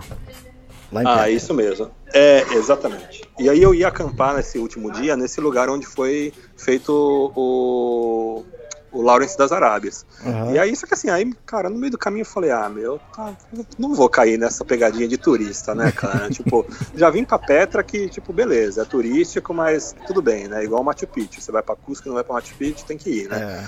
É. É, mas não vou cair nessa de pagar pra dormir numa tenda beduína. Tem minha tenda aqui, cara, minha carpinha aqui, minha, minha barraquinha aqui, eu vou ficar pagando pra dormir com os camelos. É, já tinha dormido no deserto, no deserto do Atacama, no deserto da Jordânia. Falei, tá bom já. É, e aí, cara, não sei o que, que me deu. Eu pedalei das 7 da manhã é, do, de um, da Jordânia, cruzei todo o deserto, peguei essa descida maravilhosa, insana, assim, a estrada cheia de caminhão, vi um monte de camelo passando do lado, assim, e, cara, parando para tomar água, onde dava para conseguir água, comprava água, porque lá não dava para pegar água de qualquer lugar, né? Então tinha que comprar água. Então, cara, tomava água e não, vamos. Quando eu achei um posto de gasolina que tinha Gatorade, foi a primeira vez que eu vi Gatorade na Jordânia, eu falei, cara, custou caro esse Gatorade, mas eu falei, cara, vou tomar esse Gatorade. Então, tomei esse Gatorade e vamos, cara. Aí, meu, vamos, pensamento, foco no objetivo que é terminar o dia dando um mergulho no mar. E, cara, eu consegui. Fiz centos para arredondar, né? Para não arredondar, fiz 139 quilômetros, que foi meu recorde de pedal. É, cruzei a fronteira tipo sete, pouco, oito, pouco da noite. É, foi super tranquilo a passagem da fronteira. Eu, a hora que eu entrei em Israel, eu falei, nossa, cara, que, que alívio, assim, porque eu falo um pouco de hebraico, eu consigo ler as, as, as placas, né, consigo me comunicar. Caramba, que legal. Assim, basicamente, né, e eu falei, nossa, que alívio, você tá num lugar onde você consegue se comunicar, assim, né, e aí não deu outra, cara, passei a fronteira, tava começando a escurecer, eu fui direto pra praia, tirei a roupa, fiquei só com short de, de pedal, ah, dei aquele mergulho, assim, que meu, até arrepia só de lembrar, cara. Mas de lavar a alma, Elias, de lavar a alma, cara, foi incrível esse dia, cara, foi incrível. E aí foi que eu senti que, sabe, eu deixei tudo para trás, assim, deixei, cara, tudo que, que, que foi difícil, assim, esses problemas com, com, com, com roubo, com falta de segurança com essas crianças, é, cara, dificuldade, né, de com o calor, de ficar gripado, mesmo terminar um relacionamento, né, que você não queria terminar. É, cara, assim, sabe, eu senti que assim valeu tudo a pena, assim, aquele uhum. mergulho. Falei, putz, cara, lavou, realmente lavou a alma. E Na onde foi esse mergulho? Foi em Eilat, que fica ali no Mar Vermelho, na pontinha, cara, do outro lado da. Você pegar aqui, quem tá com o mapa aberto, ele é o.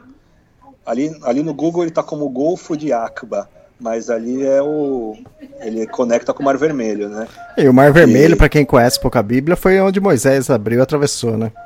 Exatamente. Então você tem ali, né, do, de um lado você tem é, a Jordânia com a, é, que é ali a última, é o último lugar ali, é uma instância, tipo, é um balneário assim para os jordanianos.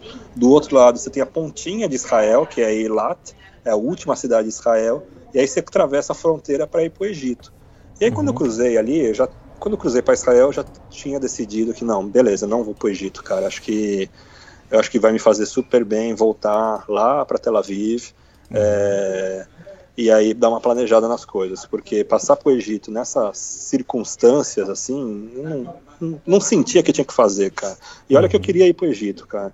É, eu queria ir, queria conhecer as pirâmides, queria atravessar o deserto, já não estava mais assustado com calor, tudo.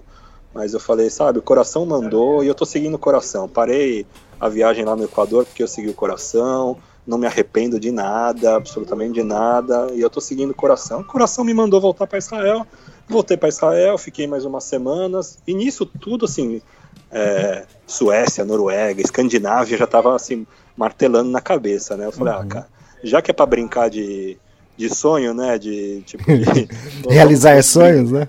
Vamos, já que é para brincar de realizar sonho, vamos sonhar grande, né, cara? Tipo, eu não queria pegar voo, eu não queria pegar voo por nada nesse mundo, mas eu não tinha opção, porque o único lugar que eu poderia sair pedalando de Israel era pro Egito, porque Exato.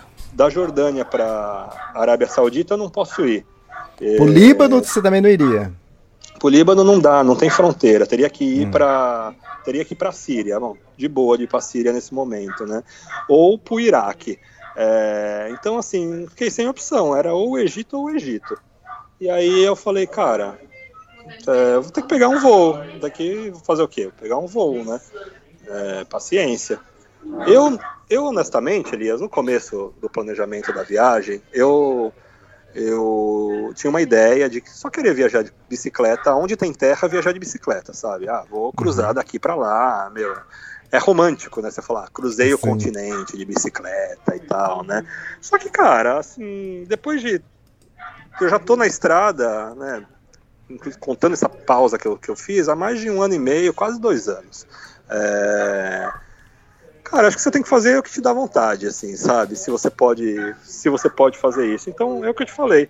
É, vou ficar, vou, se eu, se eu decidir cruzar, entrar no Egito com esses perrengues todos, eu vou ter que pegar aqui Egito, Sudão, Etiópia, é, Quênia, Tanzânia, Moçambique é, e África do Sul.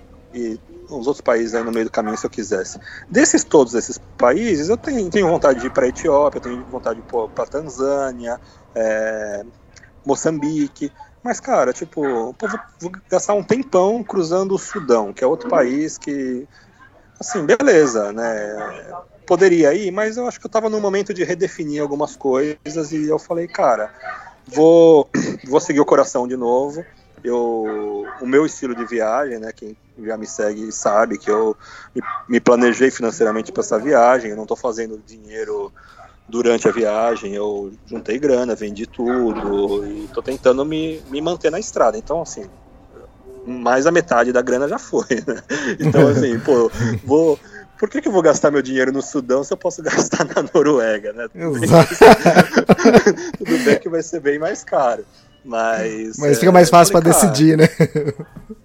É, mas eu falei, eu, eu, eu acho que enquanto eu tenho recursos financeiros, eu acho que eu vou, eu vou optar para ir para lugares que são mais difíceis é, de ir. E, e, cara, não, não vou deixar para amanhã o que eu tô com vontade de fazer agora. Então olhei, comecei a ver previsão de aurora boreal, quando que dá para ver aurora boreal e tal, fazer umas contas. Falei, cara, quer saber, meu? Eu vou para vou para Escandinávia e vou e vou e vou seguir essa, esse sonho de ver a aurora boreal, que é uma das uma das coisas bem antes de eu pensar em viajar de bicicleta, estava no topo da minha lista de coisas fazer para fazer na, nessa vida, que é ver a aurora boreal um dia. Eu uhum. falei, ah, cara, chegar ver a Aurora. Boreal pedalando, né? Deve ser legal, né? Deve ser um marco, né? É, é diferente de você comprar um pacote para ir ver a Aurora é... Boreal, né? Que você vai, compra um pacote, passa uma semana e lógico que você vai ver, mas a forma como você vê acho que é um pouco diferente. Pois é, cara. E aí eu entrei numa também de, assim, eu, essa é uma região que eu também não quero passar batido, assim, sabe? Porque viajando de bicicleta você acaba passando batido por alguns lugares. E eu falei, ah, cara, eu, eu tava estudando a geografia aqui da, da Escandinávia. Eu falei, meu, não é, não é tão simples assim, principalmente na Noruega, né? Você abrir o mapa aí, cara, o que tem de, de montanha na Noruega, o que tem de rio, de lago, de uhum. cachoeira, de. Cara, a, a geografia é super complexa. Então, assim, eu não posso ir para um país como a Noruega e olhar para o norte e pegar o caminho mais curto, sabe? Eu tenho que tentar escolher uns lugares para ir, tudo. Só que aí, assim, eu, eu, eu botei o coração na frente, Elias, e eu falei, cara, eu vou pedalar até ver a, a aurora boreal e eu não sei o que eu vou fazer depois. porque porque a, a, gente tem três meses de visto na, na Europa, né? Tirando o Reino Unido e alguns outros países do leste europeu que são outra regra de visto, mas assim, eu entrando na Noruega é, e pedalando até o norte, até Tromsø, que é a região onde você consegue ver melhor aí a, a, a aurora boreal, tudo, sei lá, vai tranquilamente vai um mês e meio, dois, né? Aí vai me sobrar um mês, um mês e pouco para sair da Europa e, cara, o que eu vou fazer? Já vai estar tá ficando frio, né? Ah, não sei, Elias. Eu falei, meu, eu vou, vou vou focar de novo no, no que eu quero fazer e acho que os caminhos vão aparecer no meio do caminho, né? É, é, bem arriscado fazer isso e na verdade você só pode fazer isso quando você tem para onde correr, né? No meu caso, assim, no, não é o que eu, que eu gostaria, mas no fim das contas, se, se, o bicho se o bicho pegar, se o negócio apertar, vou ter que gastar dinheiro que eu não queria gastar e ter que pegar um voo para fugir do frio e, e, e, do visto. e do visto, né? Mas mas tudo bem, eu, eu vou correr esse risco. E vou ver que eu acho que alguma coisa vai acontecer no caminho. No, Sempre no acontece. Final, é, e no fim das contas tá, tá acontecendo. Bom, antes disso, antes de eu chegar na. Antes, antes de eu sair de Israel, né? Eu, eu entrei numa dessas comunidades aí de, de, de cicloturismo do Facebook, do Army Showers e tudo, e comecei a pegar dica, né? Perguntar pra galera dica de, de rota, de clima, de aurora boreal e não sei o que. E nisso, no meio do caminho, eu recebi uma mensagem de uma holandesa que mora na, na Dinamarca, falando, né, que, bom, se eu passasse pela Dinamarca, é, ela poderia me, me hospedar, né, tudo. É, eu falei, ah, beleza. Eu não sei se eu vou para Dinamarca, né, porque agora eu tô querendo ir lá pro extremo norte da Noruega, mas, mas beleza. É, aí começamos a conversar, né, papo vai, papo vem. Aí ela me, me contou de um projeto dela que ela, que ela tá colocando no papel, tirando do papel, que é, um, é uma viagem de carro da, da, da Holanda é, da, da, da, oficina de carros do, do pai dela até Tóquio, né, no Japão. Hum. É, e eu falei, nossa, que legal, cara. Se eu te contar o que eu fiz de carro faz pouco tempo, né? Viajei a América do Sul, a América, as Américas inteiras de carro, né? Enfim, né? Ficamos conversando ali, coisa de cinco dias antes de eu pegar o meu voo para Oslo, né? E, e aí, nesse meio tempo, cara, ela saiu do trabalho que ela estava trabalhando lá e meio que assim, perguntou se podia me encontrar para viajar uns dias comigo. Aí, aí eu falei, caramba, né? Que doideira, nem conheço a minha, né, cara? Aí eu, puta, no primeiro momento eu pensei, né, Elias, putz, ah, cara, é, acabei, né, acabei de sair de um relacionamento, né, nem, não, não sei se vai ser só viajar junto, se vai ter alguma coisa a mais, que acho que vai uhum. ter. Aí eu falei, ah, meu, não sei se eu. Eu tô, tô louco pra viajar sozinho de novo também, né? Eu falei, ah, meu, acho que não, né? Ah, isso que passou rápido, né? Falei, ah, porque uma holandesa de quase 1,80m, loiro de olho azul, querendo. Ah, vambora, né? Ah, vamos ver, né? Vamos ver o que, que vai dar. Vem aí, isso, né? E aí foi legal, assim, tipo. Que legal. Ela. ela Cara, foi muito louco, né, da parte dela. Tipo, ela tava. Pegou um ônibus na Dinamarca, cruzou um pedacinho da Suécia até Oslo. Não, não, isso é bom, é... deixa eu falar, para louco da parte dela não é pegar 11, ela mora do lado ali, vai. Louco ela encontrar um cara que ela nunca viu. É, é, não, é, o transporte é o de menos, né? É o de menos. E, assim, ela, nunca tinha, ela nunca tinha viajado de bicicleta, tem isso também, né? Ah. Ela, ela ficou interessada em me conhecer, na verdade. Sim, exato. É, e aí eu falei, ah, bom, eu assim, né? Aí a gente botou, fizemos né, um contratinho, né? tudo acontecer, né? Falou, meu, a gente sabe, né? A gente pode se encontrar e não, cara, não ir com a cara do outro e tá tudo certo, né? E assim, se tiver legal, a gente vai viajando junto e ver o que, que vai dar e, e, e beleza. E, e, então ela chegou em Oslo antes de mim. É, eu consegui um lugar para ficar em Oslo, cara, através. Não sei se você vai lembrar. Quando eu estava na Bolívia, eu encontrei uns dinamarqueses no meio do Salar de Uyuni, a gente Sim. acampou junto, tudo, e eles viraram pô, super amigos, assim. E aí eles, eles conheceram lá no Alasca um, um norueguês viajando de bicicleta de Oslo, e eles me indicaram ele, e aí eu fui, fiquei na, ele, ele topou Ai, me receber, assim, sabe? E, e eu já tinha conversado com ele, ele nunca tinha recebido ninguém, ele não faz parte do Army Showers, em Couchsurfing, ele tinha aberto uma exceção para me receber. Aí passou uns dias e depois eu falei: ah, então, vai vir uma, mais uma pessoa comigo, tá? Só não, só não, só não contei para ele que eu não conhecia. E, e, não, beleza. E antes de eu chegar e encontrar com a Sitski, que é o nome da holandesa, é, Cara, eu cheguei em Oslo e a minha bicicleta não chegou, cara. Puta, aí foi o drama, louco, Elias. Puta, cara, foi um drama, um drama. Eu, eu, eu peguei um voo, cara, que é dessas low cost company, assim, mas era uma, uma empresa que chama Air Baltic, que é da Letônia, e, e ela é bike friendly. Eles têm. Você pode comprar a franquia da bicicleta de bagagem antes, assim, sabe? Cara, super legal, você tem lá as, as, medidas, tudo bem explicadinho, coisa que é difícil você encontrar nas empresas aéreas, assim, que, sabe, não era caro você comprar o, a, essa franquia de bicicleta, então tava super seguro, assim, super tranquilo que ia dar tudo certo, sabe? E aí, aí fiz o voo, mas eu sou assim, né, cara, vai viajar com a bicicleta, é a segunda vez que eu pego avião e você fica ali, né, pô, você fica tenso, né, cara, até você ver a bicicleta de novo, você fica tenso. E aí cheguei em Oslo, fiquei mais três horas lá no aeroporto esperando e nada, e nada e ninguém sabia te falar nada. Aí fiz um protocolo lá, enchi uma ficha, tudo. E, e beleza, né? Fui para sair do aeroporto, fui encontrar com a, com a menina lá e tal. E, e aí fomos para casa do, do, do, cara, né? Tudo muito louco, né? Cheguei em Oslo uhum. sem a bicicleta, fui encontrar uma menina que eu não conhecia para ficar na casa de um outro cara que também não conhecia. E sem a bicicleta, né? e, e aí foi foda, Elias, porque, cara, a bicicleta não. Ninguém sabia nada, cara. A, a empresa aérea tem.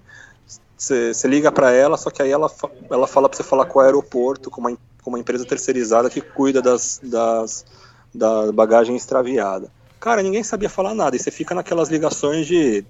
Hum. Na musiquinha lá em stand-by, três horas esperando, né, cara?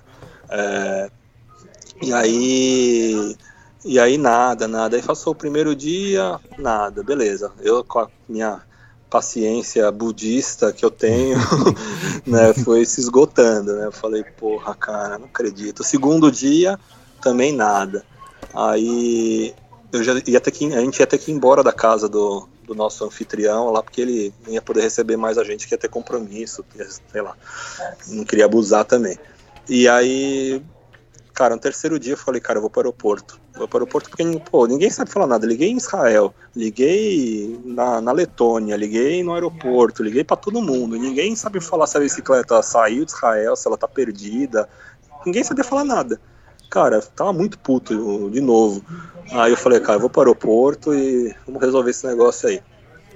Aí fomos para o aeroporto, o Cids que veio comigo e falei lá e foi super tranquilo. Aí falei, cara, eu quero achar minha, minha mala aí, que eu acho que ela deve estar tá aí perdida. Aí deixaram eu entrar naquela zona de bagagem lá das esteiras, tudo. Uhum. Cara, e você acredita? A bicicleta tava lá. Acredito, tava lá. Cara. Tava lá, a caixa toda arrebentada, toda rasgada, aberta. E. e cara, tava lá. A bicicleta tava inteira, né? Mas, puta, deu um alívio, assim. Ainda bem que você teve consegui... essa atitude, pô. Pois é, cara, senão porque assim, a caixa estava rasgada, eu não sei como rasgou, se rasgaram, e aí ela não tinha mais a etiqueta da, da bagagem, né? Então, tipo, ah, ninguém tá. sabia nada, só que também ninguém fez nenhum esforço para tentar achar. E. Ah, cara, eu, eu, fiquei tão aliviado que eu acabei esquecendo de ficar. De reclamar, de tipo, de ir Sim. lá e tal, não sei o quê. Aí, meu, montei a bicicleta, era 6 horas da tarde. É, e aí passamos lá na casa do, do, do norueguês lá para pegar a bicicleta da Citski, pegar as coisas todas que ficaram lá. E, e cara, sexta, sexta-feira, seis horas da tarde mesmo, pegamos estrada, assim. E aí, no fim das contas eu acabei nem vendo nada de Oslo, porque. Porque. Cara, não tava com a cabeça na bicicleta e, e, e em stand-by, porque teoricamente eles iam entregar a bicicleta na casa onde eu tava. Então, acabei nem vendo nada de Oslo, uma pena, porque eu queria ter conhecido melhor, mas o pouco que eu vi foi, pô, fantástico, assim. E, aliás, cara, a Noruega, meu, é um lugar, cara, você vir. Eu até penso assim, tipo, pô, se eu tivesse começado a minha viagem na Noruega, é, eu teria feito uma educação muito melhor com as despesas do que, esse, ah. do do. Porque aqui não tem, não tem pra onde você correr, Elias. Não tem, ah, preciso ir pra um hostel. Não dá pra ir pra um hostel, cara. Não tem você não consegue pagar menos de 150 reais num quarto compartilhado, assim, sabe? Uhum. É, não dá para comer em restaurante, assim.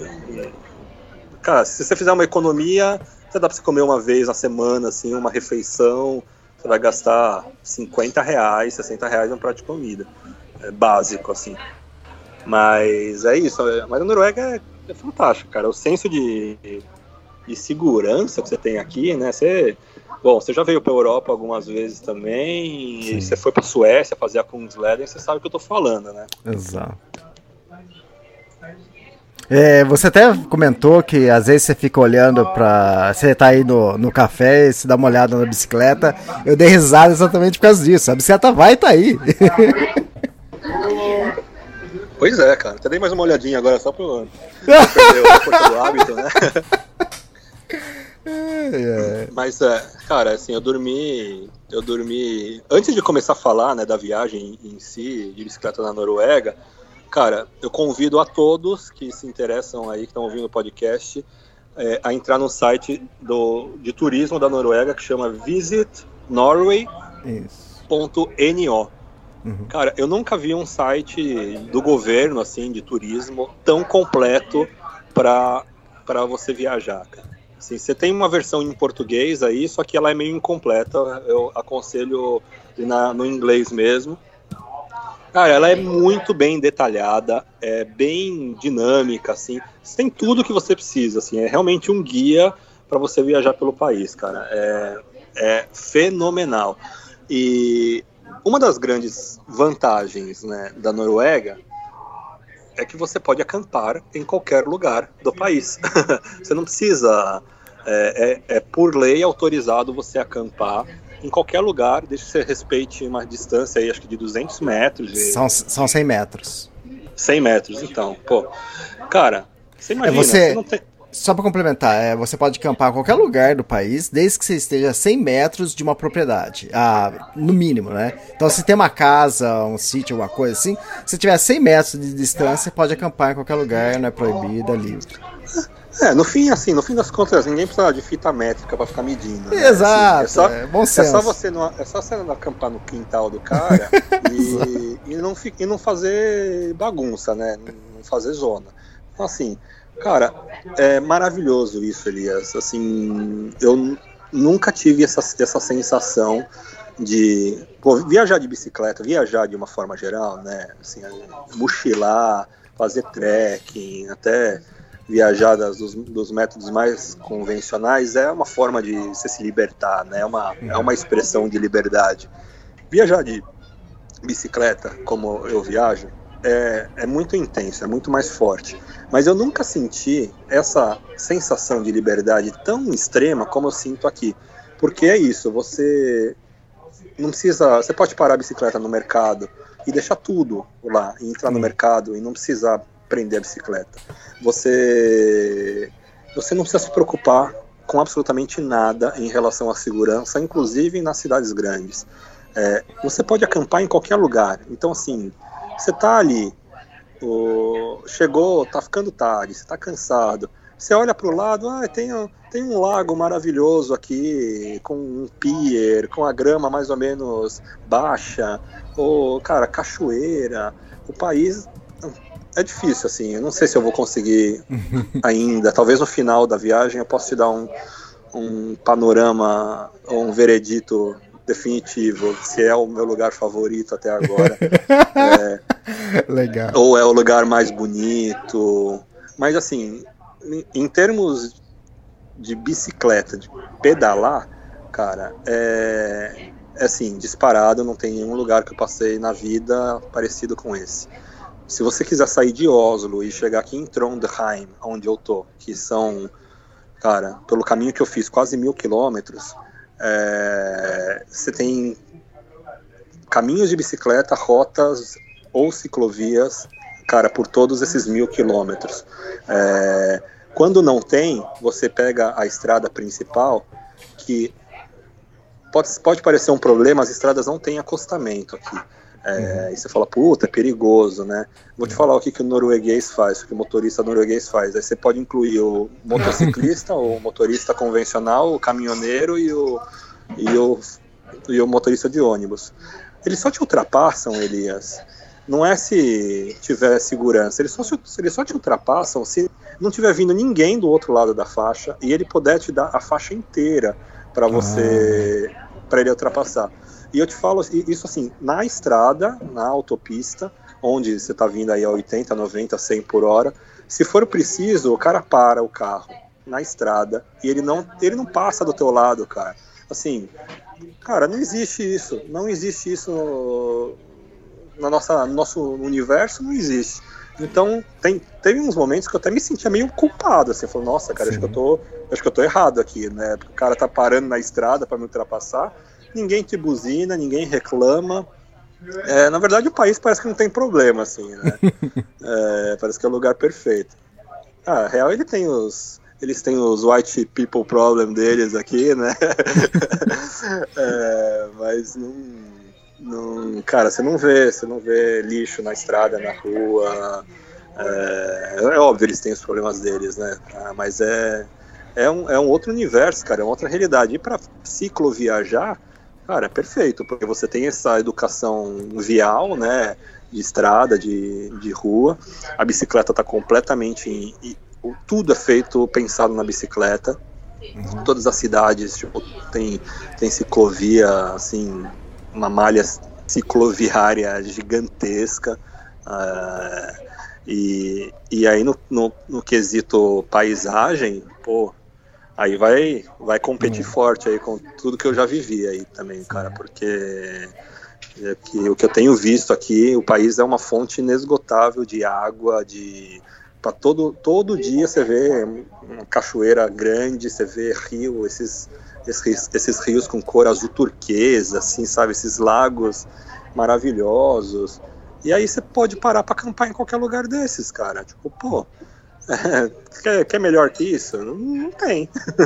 Difícil. É, é bom demais. E, isso, isso você pedalando com sua amiga agora. É, então, a gente, na verdade, viajou uma semana juntos. É, tá. foi, foi bem legal, na real. Foi na medida, porque. porque... Interessante. Hã?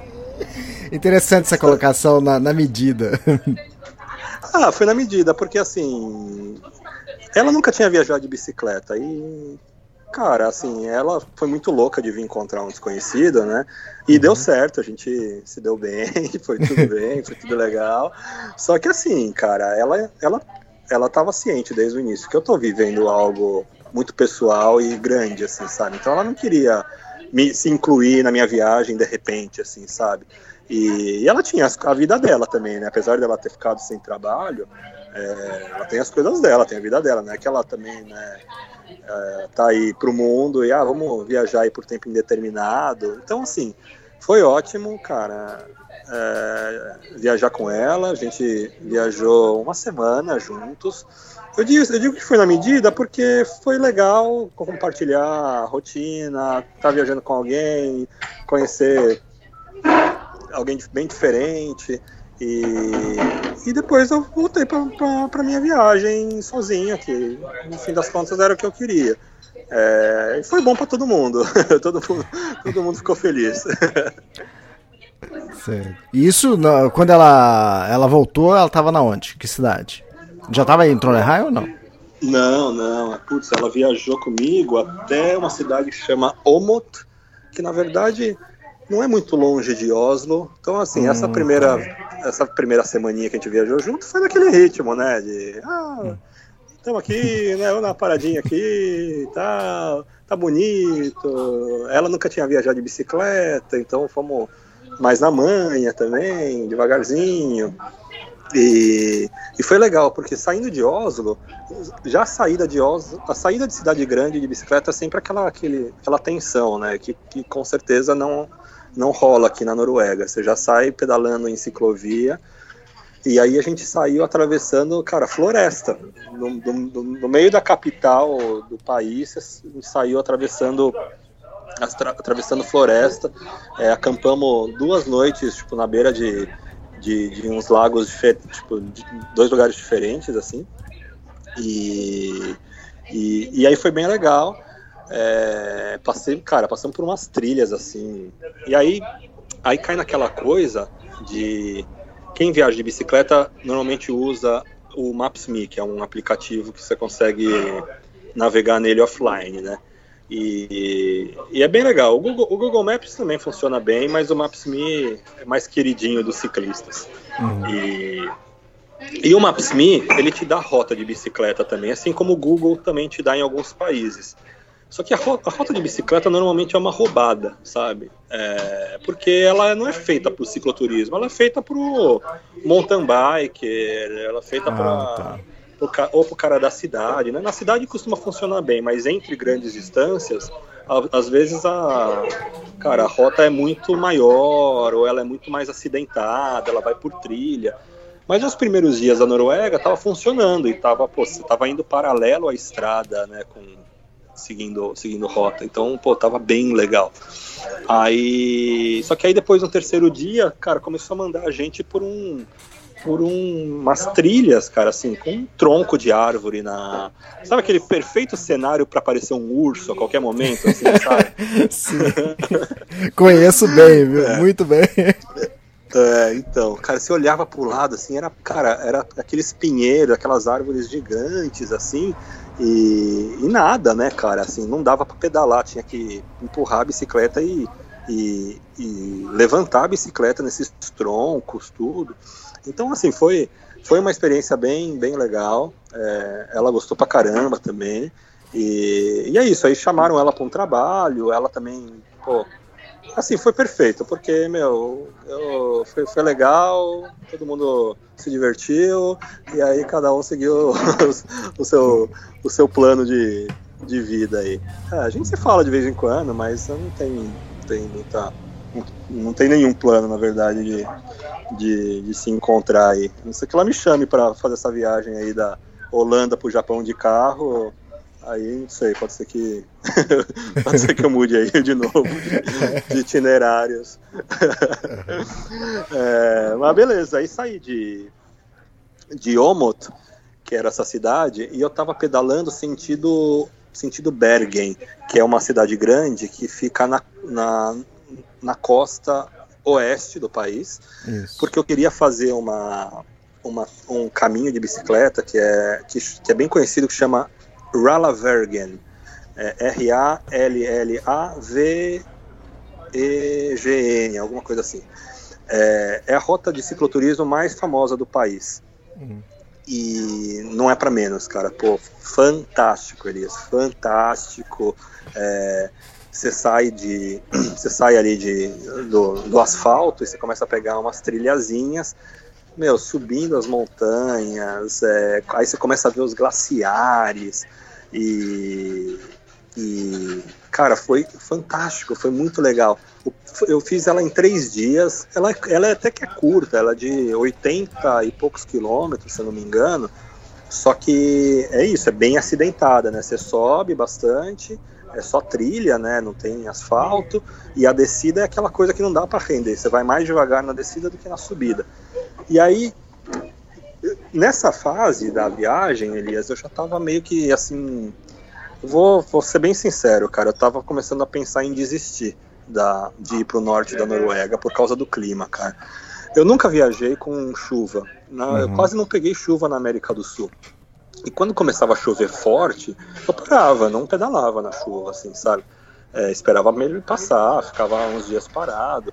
E eu já vim para Noruega sabendo que aqui chove muito, então vim com um poncho, vim com uma calça uma calça de chuva, tudo. Só que, cara, aí quando você começa a pegar um, dois, três, cinco dias de chuva seguido, que não é aquela chuva impossível de pedalar, mas é aquela chuva, cara, a chuva da Noruega, né? Que você tá não tem sol, faz frio pra caramba. É, aí venta, você tá molhado, meu, vira um pesadelo, cara. E aí você acampa, você não consegue secar roupa, aí você usa outra roupa que você tem no dia seguinte, também molha. Aí no terceiro dia já não tem roupa, aí você tem que vestir roupa molhada. E aí, cara, você começa a sofrer. Aí você fala, ah, meu, não nasci para isso, cara. Acho que vou começar a pensar num outro plano, vou fazer essa, essa, essa trilha aqui da Halavergen e vou vou pegar um trem para Oslo de volta, vou descer para a Suécia, para Dinamarca e vou tentar descer o continente para não pegar menos frio, né? Entrei nos dias meio assim, meio meio de bad vibe assim, porque tava foda, cara, tava muito muito frio. E aí eu comecei essa trilha. É, e aí eu cheguei num lugar que chama Finse, F-I-N-S-E e para quem gosta de cinema aí também, for pesquisar a história, Finse, é, em Finse foi gravado cenas do segundo filme do, da saga do Star Wars, que é, eu acho que o Império Contra-Ataca. Não sou um, um, Star Wars maníaco, mas para quem, uhum. Pra quem gosta, é, é, o começo do, do filme, cara, feito no, no, num deserto de neve, assim, tipo, um neve sem fim e tal, e aí é, foi feito lá. Todo mundo, lá nos anos 70, foi para lá gravar. E, e eu, nesse, nesse momento, tava chovendo, tava frio, tava vendo os glaciares, e eu tava procurando um lugar para acampar, mas eu tava querendo achar um teto, essa que era a verdade. Hum. E, E beleza, né? Cheguei lá, aí apareceram um, um casal, assim. Eles, eu vi que eles não eram da Noruega, e aí eles começaram a olhar para mim e fui conversar com eles, né? Eles eram poloneses. E aí o cara tava tomando um uísque ali do lado de fora. Falou, ah, quer um, quer um copinho com uísque aqui? Eu falei, ah, nem gosto de uísque na real, cara. Mas eu falei, ah, manda aí, né? Dá uma esquentada. é, e aí começamos a conversar. E, e aí eles falaram, ó, oh, cara, se quiser, meu, toma um banho aí aqui em casa, tudo. É... Falou, puta, sério, cara? Já tinha, putz, Sério, tinha uns cinco dias que eu não tomava banho já. Uhum. É, e tava tenso, né? Além de estar com toda a roupa molhada, eu tinha alguma roupa que dava para se salvar, mas, enfim, é claro. Aí eles olharam pro meu estado e falou, cara, se você quiser pode lavar roupa também. Aí eu falei, ah, mentira. Cara, foi uma alegria, Elias. Foi uma alegria, assim, daqueles momentos únicos na, na, na, tua vida. Sabe que você nunca vai esquecer? Precisava muito lavar roupa. Precisava muito lavar roupa e tomar banho. E os caras super gente boa, assim, né? Aí ela veio roupa, tomei banho, aí começou a aparecer mais gente, assim, né?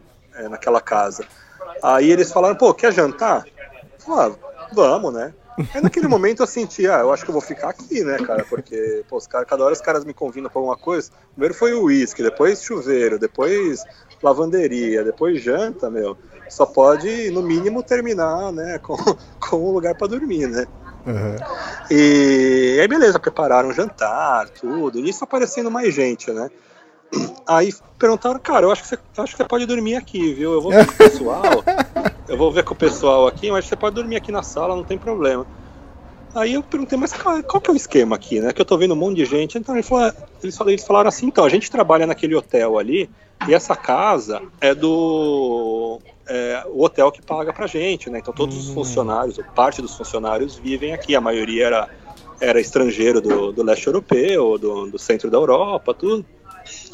Aí, tipo, na hora eu falei, ah, beleza, né? Tipo, só que ah, se tá convidando, eu vou ficar, óbvio, né? Pô, uhum. quentinho aqui, do jeito que eu já tô de banho tomado com roupa lavada, vou armar a barraca 10 horas da noite. É, mas eu algo, algo, me dizia que, tipo, tem algo estranho aí, né? Porque, pô, cara, caso é do trabalho, né, cara? Como o cara vai chamar um desconhecido assim e mora mais 10 pessoas ali dentro, né? Uhum. Eu falei, pô, meu, beleza, né? Se puder eu ficar, eu fico. Aí foi chegando mais gente, mais gente. Aí chegou um, um suíço que também trabalhava lá, e aí me, me apresentaram e todo mundo ia, ia, me cumprimentar, né? E eu, me olhava com uma cara de espanto, né? Quem que é esse cara aí, né? Mais aí um funcionário? Falaram, é. Aí eles falaram assim: ah, então a gente adotou esse cara aí da rua, ele tava viajando, tá viajando de bicicleta do Brasil, né? Contando super empolgado, assim. Aí a gente chamou ele para ficar. É, se não estiver tudo bem por você, é, ele vai dormir aqui na sala. Aí, aí, aí o suíço falou assim: mas como assim, né? Você pega um cara da rua e você bota ele para dormir aqui, você não fala com ninguém? Aí ele falou: não, já falei com todo mundo, só faltava falar com você. Aí ele ficou meio assim, né? Achei meio ruim. Eu falei, vai dar ruim aqui, não vai dar certo esse negócio, não. Cara, no, no, fim das contas, Elias, o, esses dois poloneses, que eram meio hippies, assim, cara, estavam trabalhando no hotel fazia uma semana, assim, duas semanas. E aí, tipo, meu, cara, são muito louco, né? Como assim você pega um cara e bota para dormir na casa compartilhada que o, o, o emprego tá pagando, né, cara? Uhum. Tipo, meio sem noção, assim, mas eles foram assim, porque eles são viajantes também, eles sabem dos perrengues que, que a gente passa. Sim. Então, só que, só que aí, cara, deu meia-noite, o suíço apareceu de volta e ele falou: ó, acho que não tá certo esse negócio, não, cara, acho melhor ele não dormir aqui, não, porque hum, acho que pode dar merda. É, tipo, pode dar merda assim, né? Se ele dormir aqui, eu vou falar pro, pro chefe amanhã. tipo, foi mais ou menos isso. Uhum. Aí eu falei, puta, mano, que merda. Mas tudo bem, eu tava tão feliz com o banho, com e com, com a, lavar roupa e com tudo, né? Com jantar, conversar com eles, tudo. Eu falei, ah, meu, beleza. Só que era meia-noite, né? Puta, vamos armar barraca meia-noite, nesse frio lá fora. Puta, no fim das contas, os caras me levaram lá pro hotel, onde eles trabalham, e, e falaram que eu podia dormir na recepção do hotel. Eu falei, puta, sério, cara, eu vou dormir aqui na recepção do hotel. Aí ele falou, não, pode ficar tranquilo, porque aqui é hotel de montanha e ele funciona como abrigo para para os viajantes noturnos. Então quem chega à noite aqui pode ficar. Ah, enfim, né? Dormir meio assim, meio inseguro, assim, né? Pô, chega alguém e fala, quem que é esse mendigo dormindo aqui com um monte de coisa, né? Mas deu tudo certo. No dia seguinte ainda passei lá para tomar café da manhã com eles. Depois fiquei sabendo que eles foram embora do emprego, que não deu certo, que ah, é? Acho, falaram que eles trabalham muito devagar e tal. Pelo menos foi foi foi útil, foi, foi, foi um encontro legal. E isso voltou a acontecer outra vez, no meio, nessa, nessa mesma trilha. No dia seguinte, eu passei por um lugar, conheci uma, uma eslovaca que também trabalhava num outro hotel, e aí ela, ela me chamou para tomar banho. É, só que aí ela não me chamou para dormir dessa vez, né? É, me ajudou. É, só que ela me ajudou aí a achar um, achar um lugar para acampar. Pô, foi, foi super legal. E aí eu tava terminando essa, essa Halavergen, Elias, e eu tava nessa dúvida, cara. Eu tava pedalando assim, com medo do tempo, do clima, da chuva. Eu até comentei com você um dia, assim, falei, puta, Elias, tô pedalando aqui. O dia que eu te chamei para falar pra gente gravar o podcast, eu falei, putz, ele tô com medo da, do tempo aqui. Aí você falou que tinha medo de outra coisa, mas eu não vou falar. Porque você, é, exatamente. Você, não fala, é, não. Você, acho que é meio, meio pessoal. É, é, é, é muito depois, spoiler. É, depois, mas depois você me conta. senão, eu vou, senão eu vou postar. Beleza. Não, aí eu, aí eu terminei a, a Halavergen, foi animal, assim, foi, foi insano, na verdade, porque pelas cachoeiras, pela natureza, pela força da natureza. E, e aí eu cheguei numa cidadezinha que chama Flom, F-L-A-M, Flam, eles, hum. eles falam Flom, que é onde eu consegui ver os fiordes pela primeira vez. Aí eu falei, puta, caralho, eu cheguei aqui e vi os fiordes da Noruega, né? É, ao mesmo tempo que eu tava feliz, eu tava assim, tenso, porque eu falei, tá, e agora, o que eu faço, né? Não sei se eu quero continuar indo pro norte. Realmente eu tava assustado com o clima.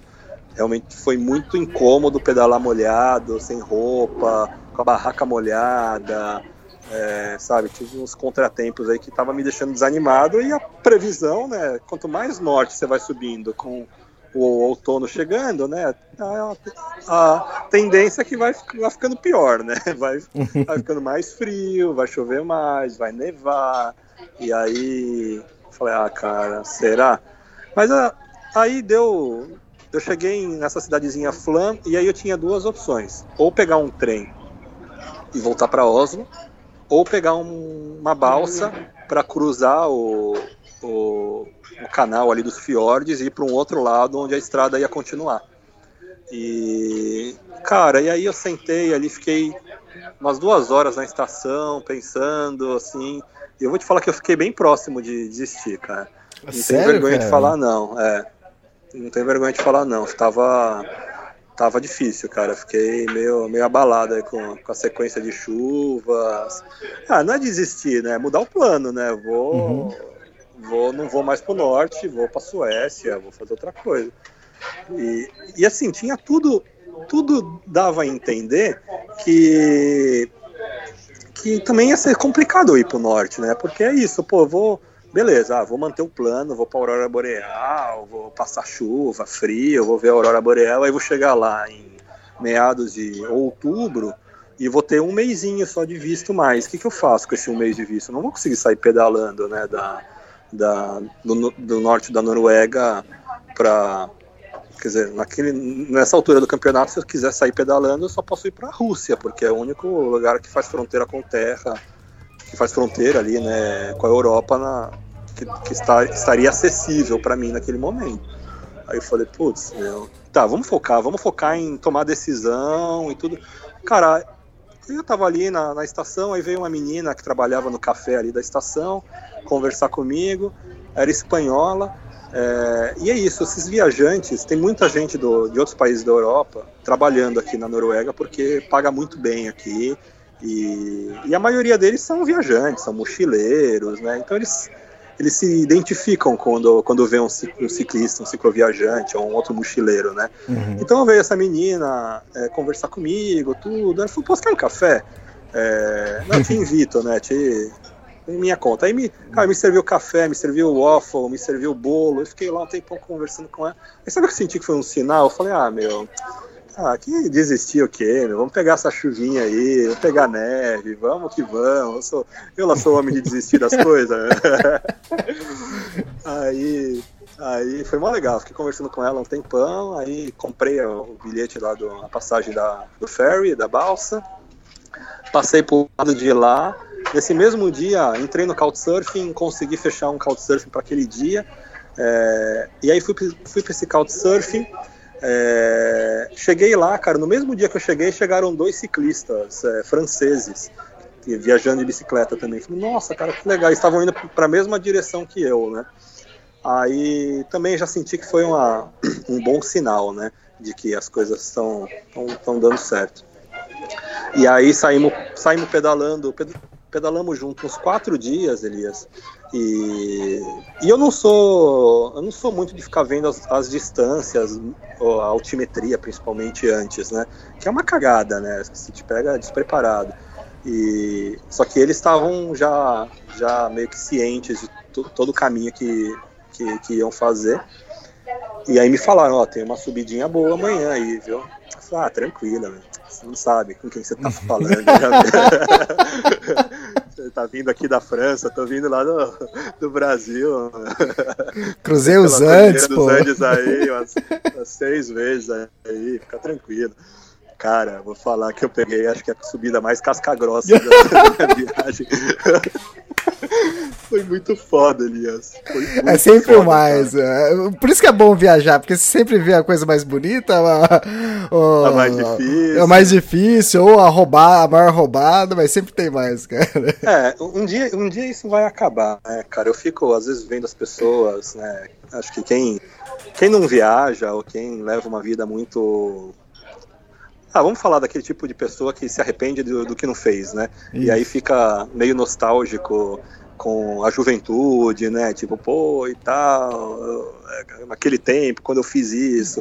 Eu, assim, posso dizer que estou vivendo intensamente minha vida aí há muitos anos e, pô, graças a Deus, a, a sei lá, não sei quem que eu tenho que agradecer, mas graças a alguma coisa, as coisas têm acontecido é, de uma forma muito legal, onde eu estou sempre vivendo uma coisa assim, pô, muito, muito bacana, assim. Talvez em algum momento, né, essa onda vá diminuir e aí eu Sim. fique um pouco mais nostálgico com algumas coisas, mas é, se eu continuar nesse ritmo que eu estou vivendo, não só viajando de bicicleta, acho que desde antes também, é, cara, eu tô sempre buscando desafios, né, coisas novas, então é muito legal você ter essa sensação de você viver o dia mais feliz da tua vida várias vezes seguidas, assim, sabe? Uhum. E, e, eu tenho vivido isso, os dias mais difíceis, os dias mais felizes, os dias mais frios, os dias mais quentes, os dias mais tristes também, é, os dias mais dolorosos e mas é, eu gosto, acho que eu sou assim uma pessoa intensa. É bom para quando, quando quando é pro lado bom, você tira o máximo. Quando é pro lado ruim, você sofre tudo também. Então, beleza. Só que essa subida, cara, as subidas na América do Sul, normalmente elas você sobe um pouquinho, aí tem um trechinho plano, às vezes tem uma, uma leve descidinha e sobe de novo. Cara, eu subi 40 e poucos quilômetros, Nossa. cara. Não acabava. Na sub, só na. Pô, cara, naquela subida super inclinada, assim. E aqui na Noruega, é assim, a, a, a sinalização de trânsito é tão foda que você tem lá, eles marcam o grau de, de, de, elevação da subida e a distância, assim, sabe? Então você tem toda a informação antes de começar a subir. Então você já sabe, hum, você vai, puta, cara, essa subida é de 10 graus de inclinação por 7 quilômetros, é, é tipo, é, é, é muito complicado. E, e foi bem difícil. Eu estava viajando acompanhado com dois franceses que tinham metade do peso da minha bicicleta, assim, então eles iam bem mais rápido que eu. Então, aquela coisa, quando você está com alguém que não está no seu ritmo, você acaba ou se forçando um pouco mais, ou diminuindo um pouco, e no meu caso eu forcei um pouco mais a, a para acompanhar eles, assim. E depois eu paguei essa conta, mas depois eu conto. E aí a gente dormiu num lugar a 1.400 metros de altitude, que de longe pô, não é o lugar mais alto que eu dormi. Lá no Peru eu dormia quase 5 mil. É, só que, cara, essa, esse lugar aqui é mais frio, né? Então você imagina como estava frio a 1.400 metros de altura. E aí no dia seguinte, quando a gente saiu para subir um pouquinho mais, mais uns, a gente subiu 20 quilômetros num dia e mais ou menos 20 no outro. E, e aí nesse outro dia, cara, não tinha sol, começou a garoar e aí começou a nevar, simplesmente. Caramba. Começou a nevar no verão. É, eu nunca tinha visto neve, né? É, além do, do, dos picos nevados e glaciares, eu nunca tinha visto nevar. É, ah, não foi uma neve forte também, foi mais uns floquinhos de neve, mas o suficiente para emocionar, assim, né? Eu falei, puta, cara, que demais, cara, já tá aí. Já vi, já vi neve também. Saí do deserto para ver neve. É, e aí nisso eu já tá, já tinha esquecido a história de, de frio, de chuva, de neve, de roupa molhada, já tava na guerra de novo, né? Sabe o que eu acho que aconteceu? Eu também fiquei muito tempo parado, Elias. Nesses seis meses quase que eu fiquei sem pedalar, é, entre Equador e Israel, até voltar a pedalar, é, eu vou falar para você, você, você muda o chip, quando você entra na cidade de novo, cara, é, é, complicado. Você entra de novo em uma série de zonas de conforto, você, você volta a reviver velhos hábitos. Uhum. Eu, no começo, achava que seria legal fazer algumas paradas na viagem, sabe? De, de para não saturar, assim, para não esticar Sim. muito a corda. Mas eu vou falar que não é fácil, cara, porque você entra, você você se contamina de novo com uma uhum. série de coisas, cara.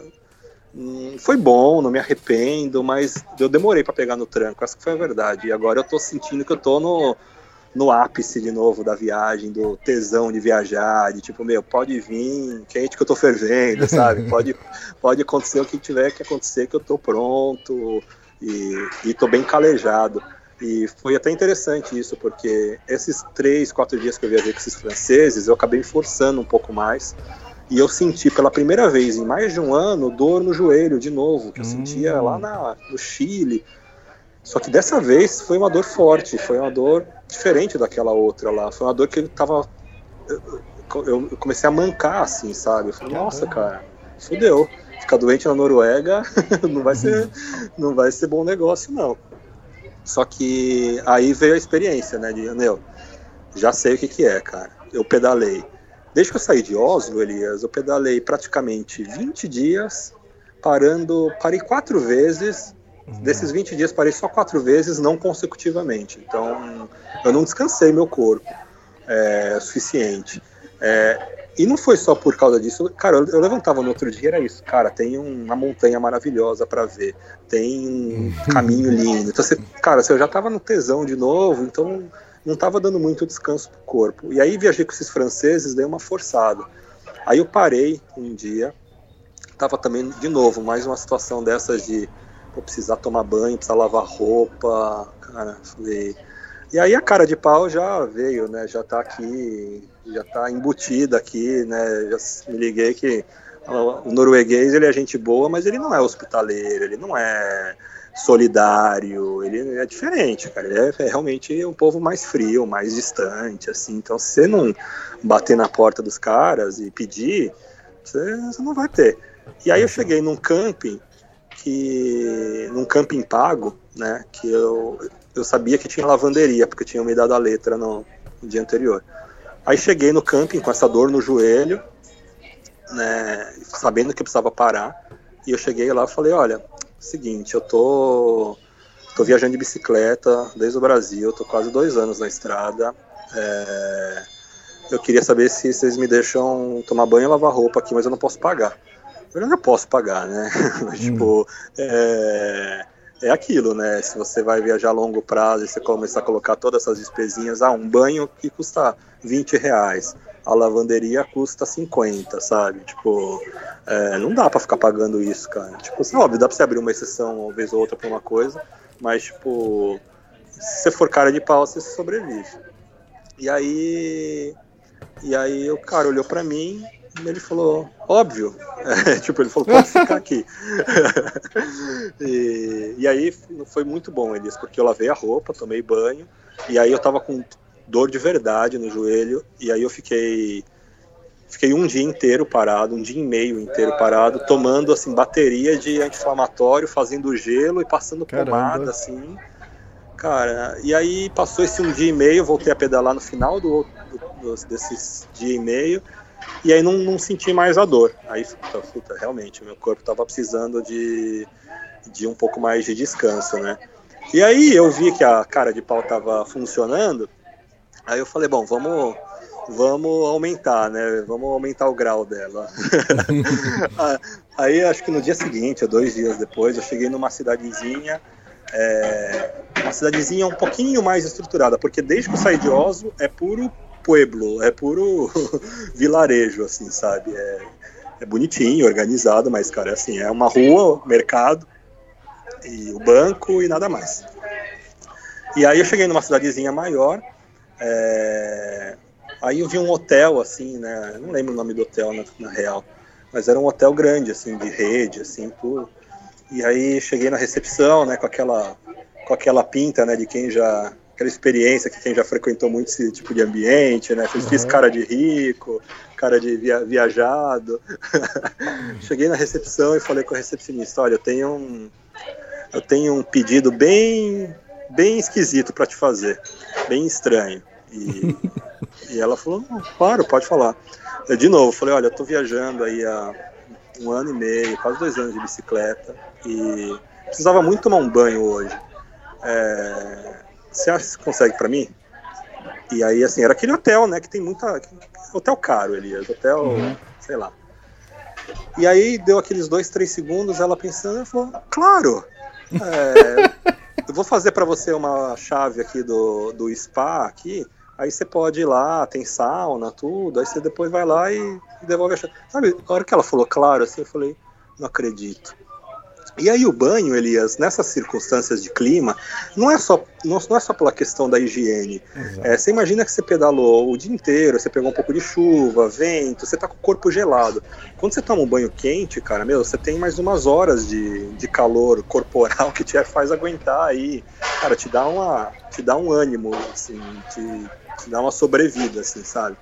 E, e aí foi muito legal. É, e aí eu tomei banho lá, tudo, arrumei um lugar para acampar, cozinhar. Eu já estava chegando em. Eu estava numa cidade chamada Opdal. Estava chegando no, em Trondheim aqui.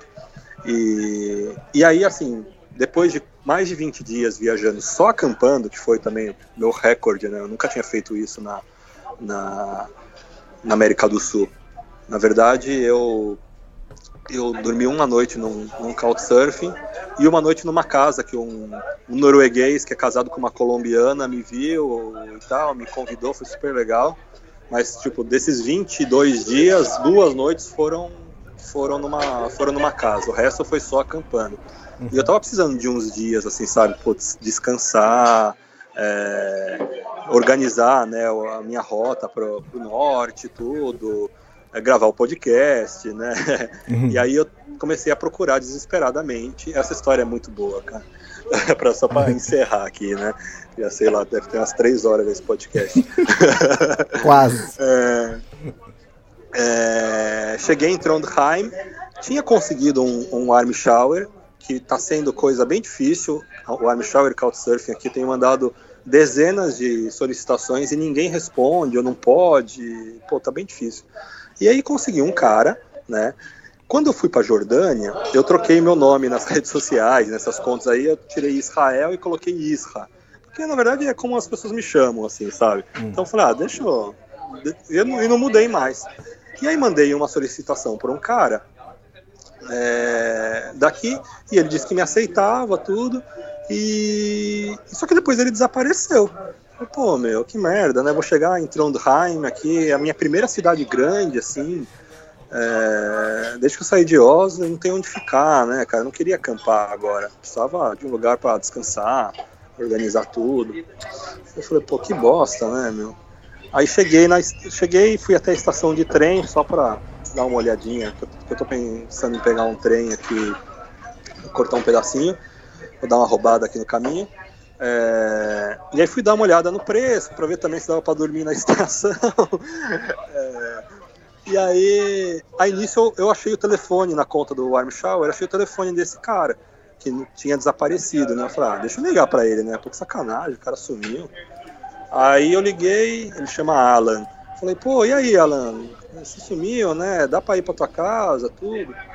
ele não tinha associado que eu era eu, porque eu me apresentei como Israel. Aí ele falou: Não, cara, tô esperando uma, uma cicloviajante, que acho que é do Brasil, inclusive, que ela vai, ela vai vir para cá hoje, então não, dá para você ficar aqui. É, mas, uhum. ah, sei lá, eu te ajudo, a gente acha um lugar para você acampar aí, vem aí, né? Aí eu falei, ah, bom, beleza, né? O que tem para hoje. Aí eu desliguei o telefone, depois fiquei pensando, nossa, cara, uma brasileira, né? Que doideira. Aí... Aqui, né? O nome dela é, é Isra. Né? É.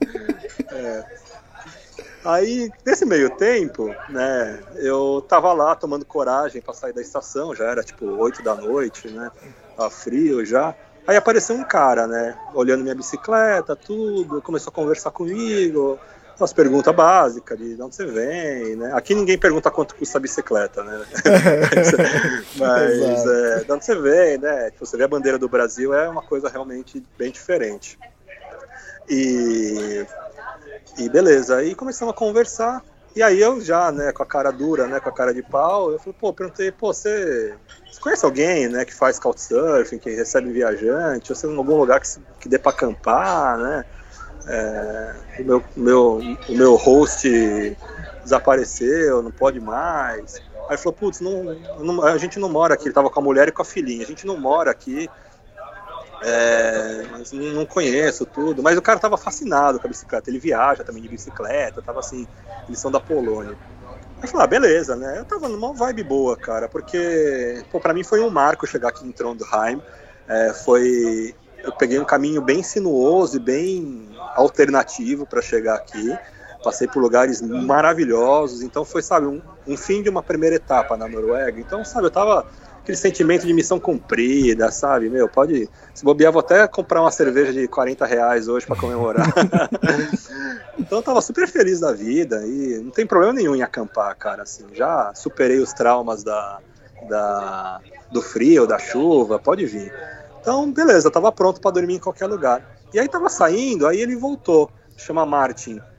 Aí ele falou, cara, é, quero te dar um presente.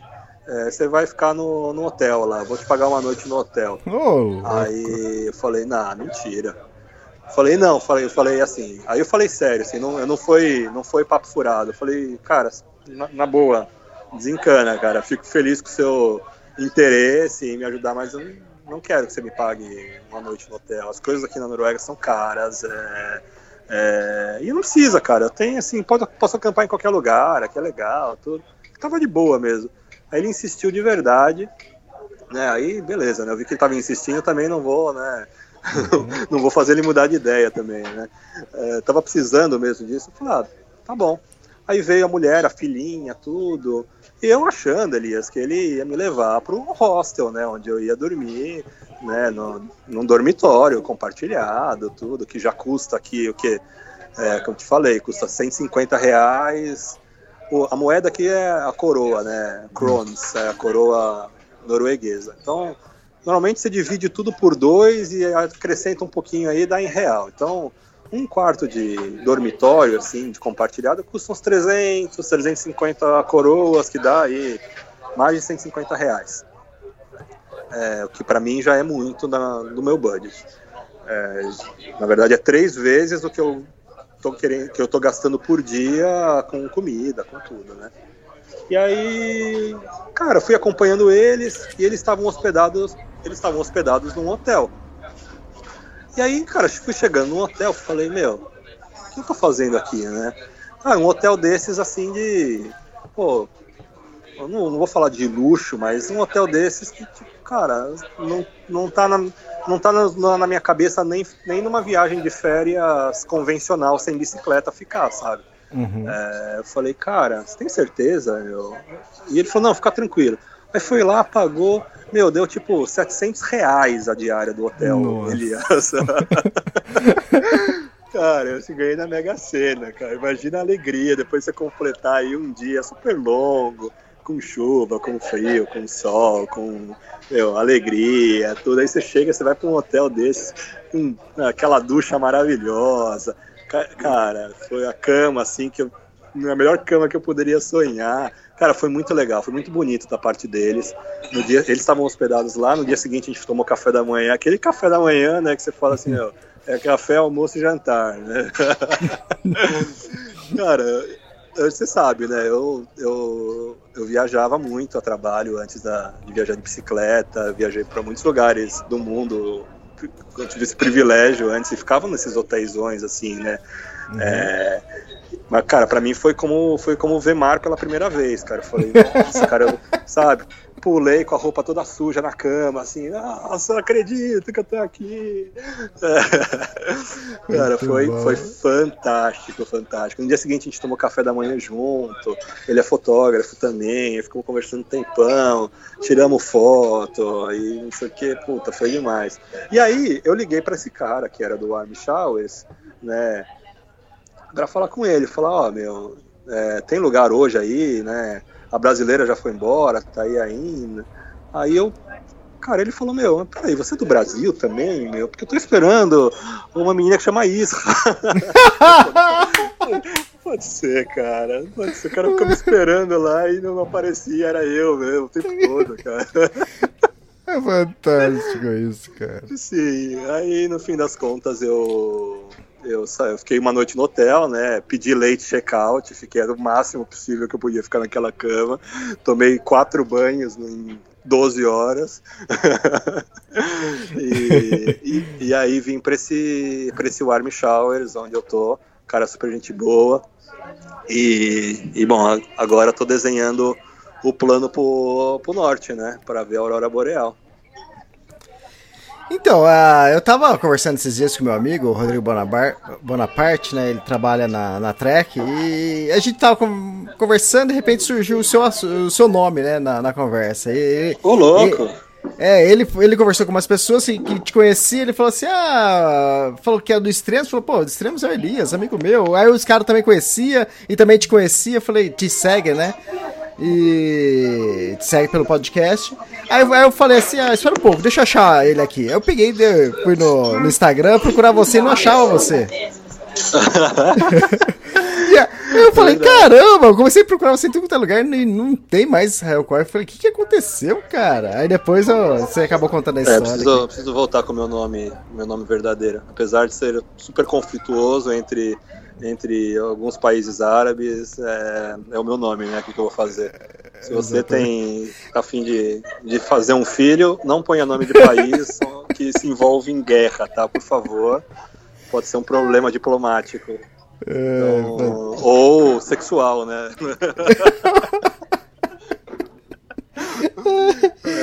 é, pois é, Elias. Aí agora eu tô aqui. Tô aqui, e é o seguinte, você, você falou que tá meio assim, apreensivo de não ver a Aurora Boreal, é isso?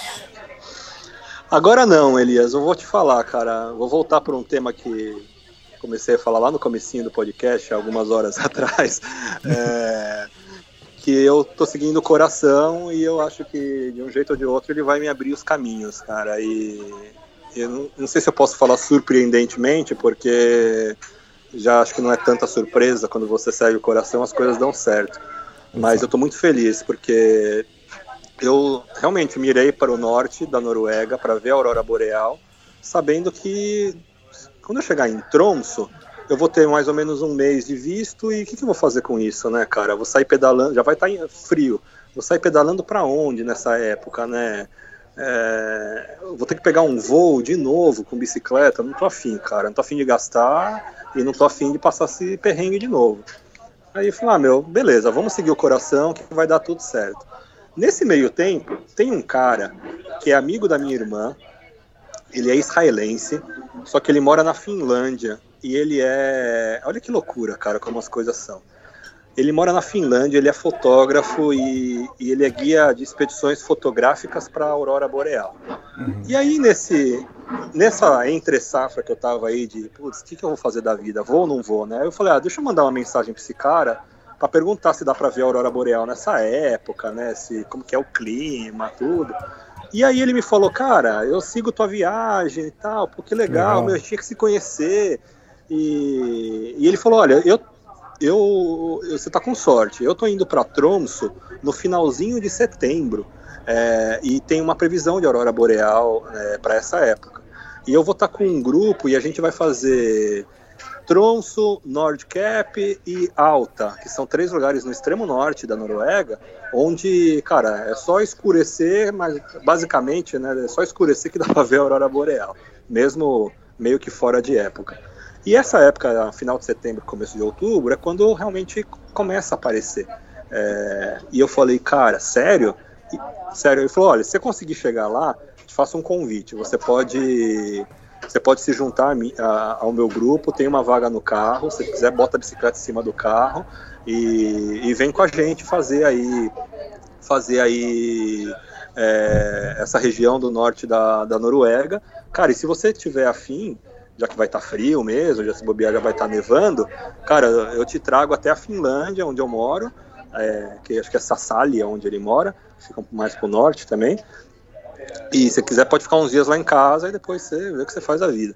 E aí, cara, aí, putz, aí começou a plantar as, as ideias malucas na cabeça, né? Mas primeiro, assim, que perfeição, né? Eu, eu indo pro, querendo ver e fotografar a aurora boreal, aí vou encontrar um cara que me conhece através da minha irmã pela, pelo Instagram, que é fotógrafo de aurora boreal, me convida para um tour de graça, assim, não vou precisar pagar nada, e, e aí me leva para Finlândia. E aí eu falei, opa, cara, resolveu meu problema. Eu tô ali na Finlândia, eu tô, da, já vi no, no Google Maps, né, da casa dele até a próxima fronteira com a Rússia, tá só 600 quilômetros, que dá para fazer, pô, em meu, uma semana, 10 dias, assim, sabe? Uhum. É, que mais do que suficiente. Então, ah, Elias, não vou falar que ah, bati o martelo, é isso que vai ser, mas o, porque as coisas você vê, né, como estão acontecendo na minha vida, né? Você planeja uma coisa, muda. Planeja outra coisa, muda. Então, assim, uhum.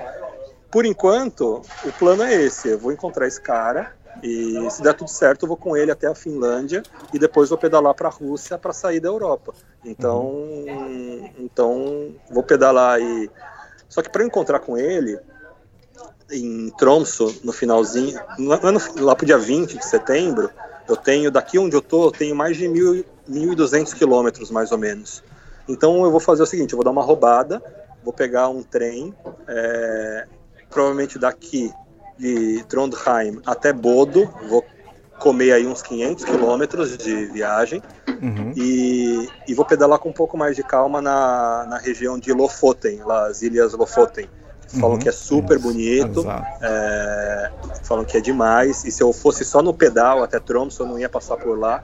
Então eu vou, eu vou, devo ir para Bodo. Aí aí de Bodo, de Lofoten até Tromsø, acho que são mais uns 500, 600 quilômetros que eu tenho para fazer em putz, acho que duas semanas, então tá bem de boa.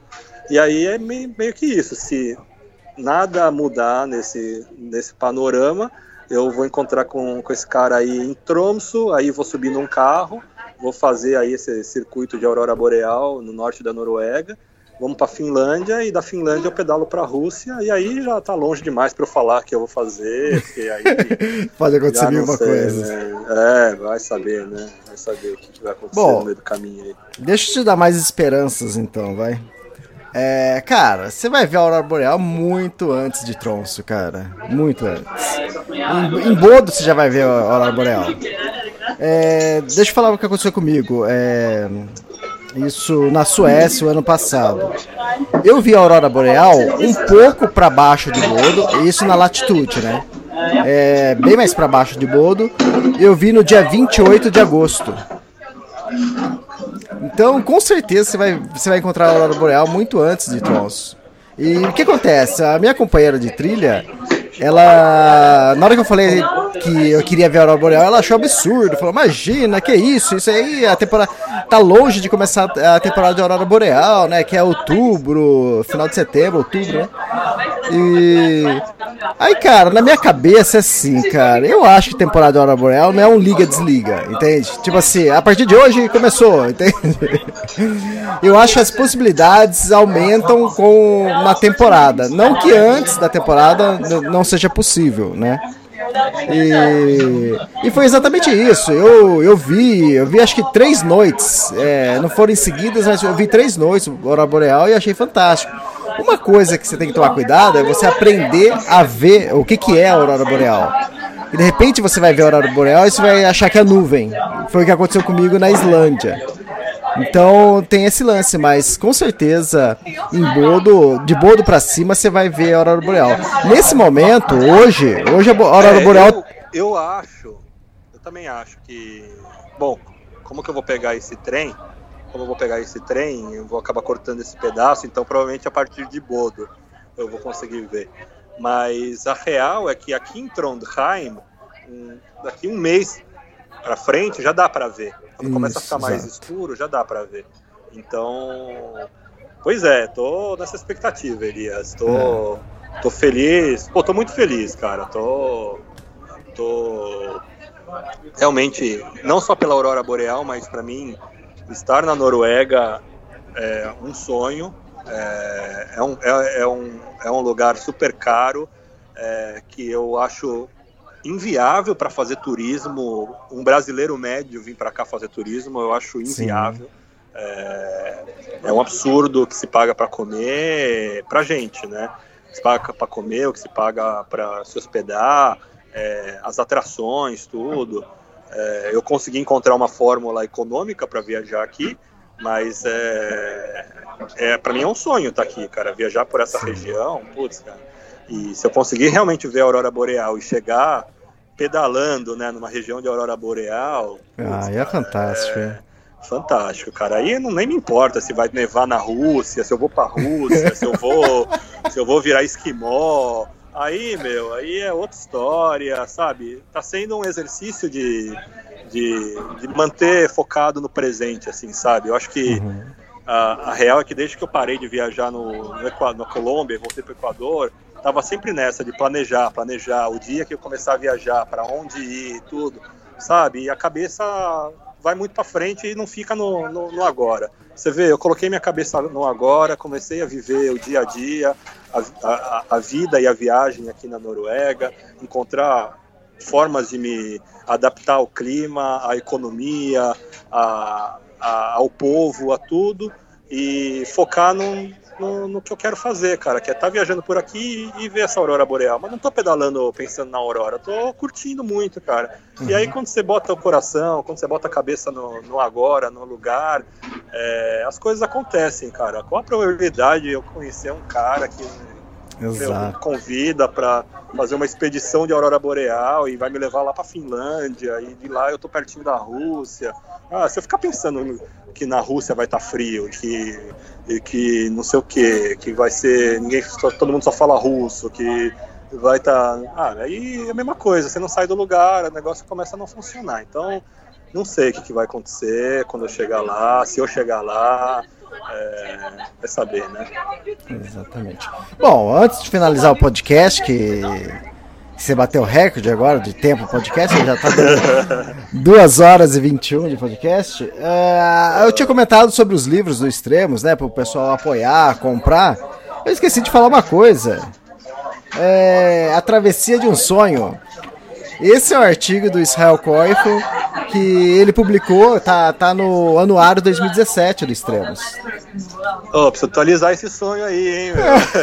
Já- eu já tô, tô- tô atravessando outro sonho agora. Aí, ó, então bom por trás. Escreva o próximo ar- o artigo do anuário 2018, então. Ó, tô, então é tô isso. esperando, tô esperando chegar esse anuário na minha barraca aqui, viu? É, é, ó, mas você tem, tem que parar um pouco, senão como eu vou lançar esse livro pra você, pra você cara? Não, tá- deve estar deve tá perdido aí no correio, junto com, com o spot Gen 3 aí que o É, pessoal tá, exato. tá pra me mandar aí. Exatamente. Não, então, tenho, eu tenho que te mandar esse, o anuário 2017, que tem o seu artigo. Quem quiser comprar, é só entrar lá no Extremos e comprar o anuário 2017 e mandar o meu livro também, Tour Mont Blanc. Aí, vamos ver, uma Ah, hora quero- que... Uma hora que dê pra. que você vai parar um pouco mais aí, eu, eu envio pra você. E Elias, você tem os seus livros, você tá fazendo e-book deles também? Não, não, não tô fazendo. Não, né? Não, Tá. por, por Ah, enquanto não. ficar- Ah, esse cara já cara quer me dar peso para carregar na bicicleta já. Não, mas a... tá, olha qual que é a minha ideia. Era coisa que eu ia fazer com a, com a Carol Emboava, acabamos não fazendo. É, eu vou te mandar um livro. E quando você receber o livro, você autografa e coloca o local onde você. Você coloca o seu nome e coloca o local onde você leu o livro. Quando você encontrar outro viajante que fala português, que lê português, você entrega oh, o livro. que legal. Então seria um livro viajante. A ideia é que seja um livro viajante e cada um que, que receber, colocar o seu nome, colocar a cidade e o país onde leu e depois, com, com o tempo, o livro vai estar tá cheio de assinatura, vai ser interessante isso. Ó, então vamos fazer o seguinte, vamos começar já a falar. Vamos, assinar um compromisso aqui, porque se, eu, se, se, real, se realmente eu, eu. Se der tudo certo essa história toda de ir pra Rússia, eu só vou saber no final do mês. Aí eu vou te dar um endereço em São Petersburgo, onde ah. eu consigo eu consigo receber. Aí você vai ter que mandar lá pra Rússia o livro. Ah, tranquilo, tranquilo. eu, eu tô despachando. É, é, eu tô falando isso porque eu, eu despacho livro pro mundo inteiro. Todos os livros que eu vendo extremos, eu vendo tanto no Brasil quanto fora. E para fora é um, é um é um valor só. Eu consigo alcançar qualquer lugar do planeta. Já vendi pro Japão, já vendi para Portugal, para Suíça. Então é. Pra São Petersburgo vai ser mais um lugar, sem problema. Ô Israel, acho Cara, que é isso, hein? Pode é, falar. Parabéns, parabéns, Elias. É, eu, eu, tenho visto uns posts aí da galera postando o Tour do Mont Blanc e, e até. Não sei se é alguma coisa da Kungsleden. Não, o livro da Kungsleden não saiu ainda. Né? Não, não, eu tô no décimo capítulo. Acho que foi o Tour, do, o Tour do Mont Blanc. Pô, muito legal, cara, esse reconhecimento.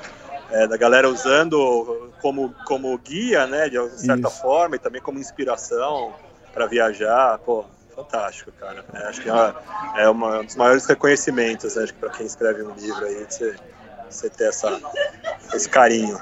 Ah, é fantástico. Cada coisa que eu, que eu recebo, cada feedback que eu recebo, tem uma menina, tem uma mulher que ela vai vir aqui para Campinas no dia. Ela vai até escutar, porque ela, ela acompanha o podcast. E o e-mail dela começou assim, né? A mensagem que ela mandou: Bom dia, boa tarde, boa noite. já dá, já dá pra saber da onde ela me conhece, né? Que é do podcast. Ela falou: Ah, tô indo pra Campinas e eu quero comprar o livro Tour do Mont Blanc, mas eu quero uma selfie também, é possível? Eu falei: Lógico que sim, cara. Então é, é legal esse contato com o público, cara. É fantástico. Isso. Puta, é demais, cara. Parabéns, parabéns. É, Apesar do bullying que você me faz, né? Que eu tô vendo aqui no Facebook, aqui tá todo mundo aqui perguntando se eu já casei, se eu já não casei, por que, que eu parei de viajar, se já. Pô, sacanagem, viu? É... Também, viu? Você é o Leão. Alguém falou que você é o Leão Lobo. Leão Lobo, né? Nelson, pessoal... Nelson Rubens do, dos esportes radicais. É difícil. É... Eu, eu, tentei juntar, casar e comprar uma bicicleta no, no mesmo pacote não deu certo. Não viu? tá dando, ainda não deu certo, né? Não. Ó, mas, ah, bom, 2 horas e 25 minutos de, de podcast, deu pra responder tudo isso que o pessoal tá perguntando. Ah, dá pra ficar mais seis meses sem gravar. Não, é... brincadeira, tava com saudade de gravar. Vamos, vamos manter agora que eu voltei pros trilhos aí, vamos manter aí a. tentar gravar uma vez por mês. Fantástico, Israel. Obrigado, viu, cara, mais uma vez e. Valeu, e boa, Elias. E boa trilha um aí e que na próxima você já esteja falando da, das auroras boreais. Opa, se Deus quiser. Minha bicicleta tá lá, tá? Só pra avisar, tem mais uma olhadinha aqui. ah, para com isso, cara. Valeu, um abraço. Valeu, um abraço, tchau, tchau.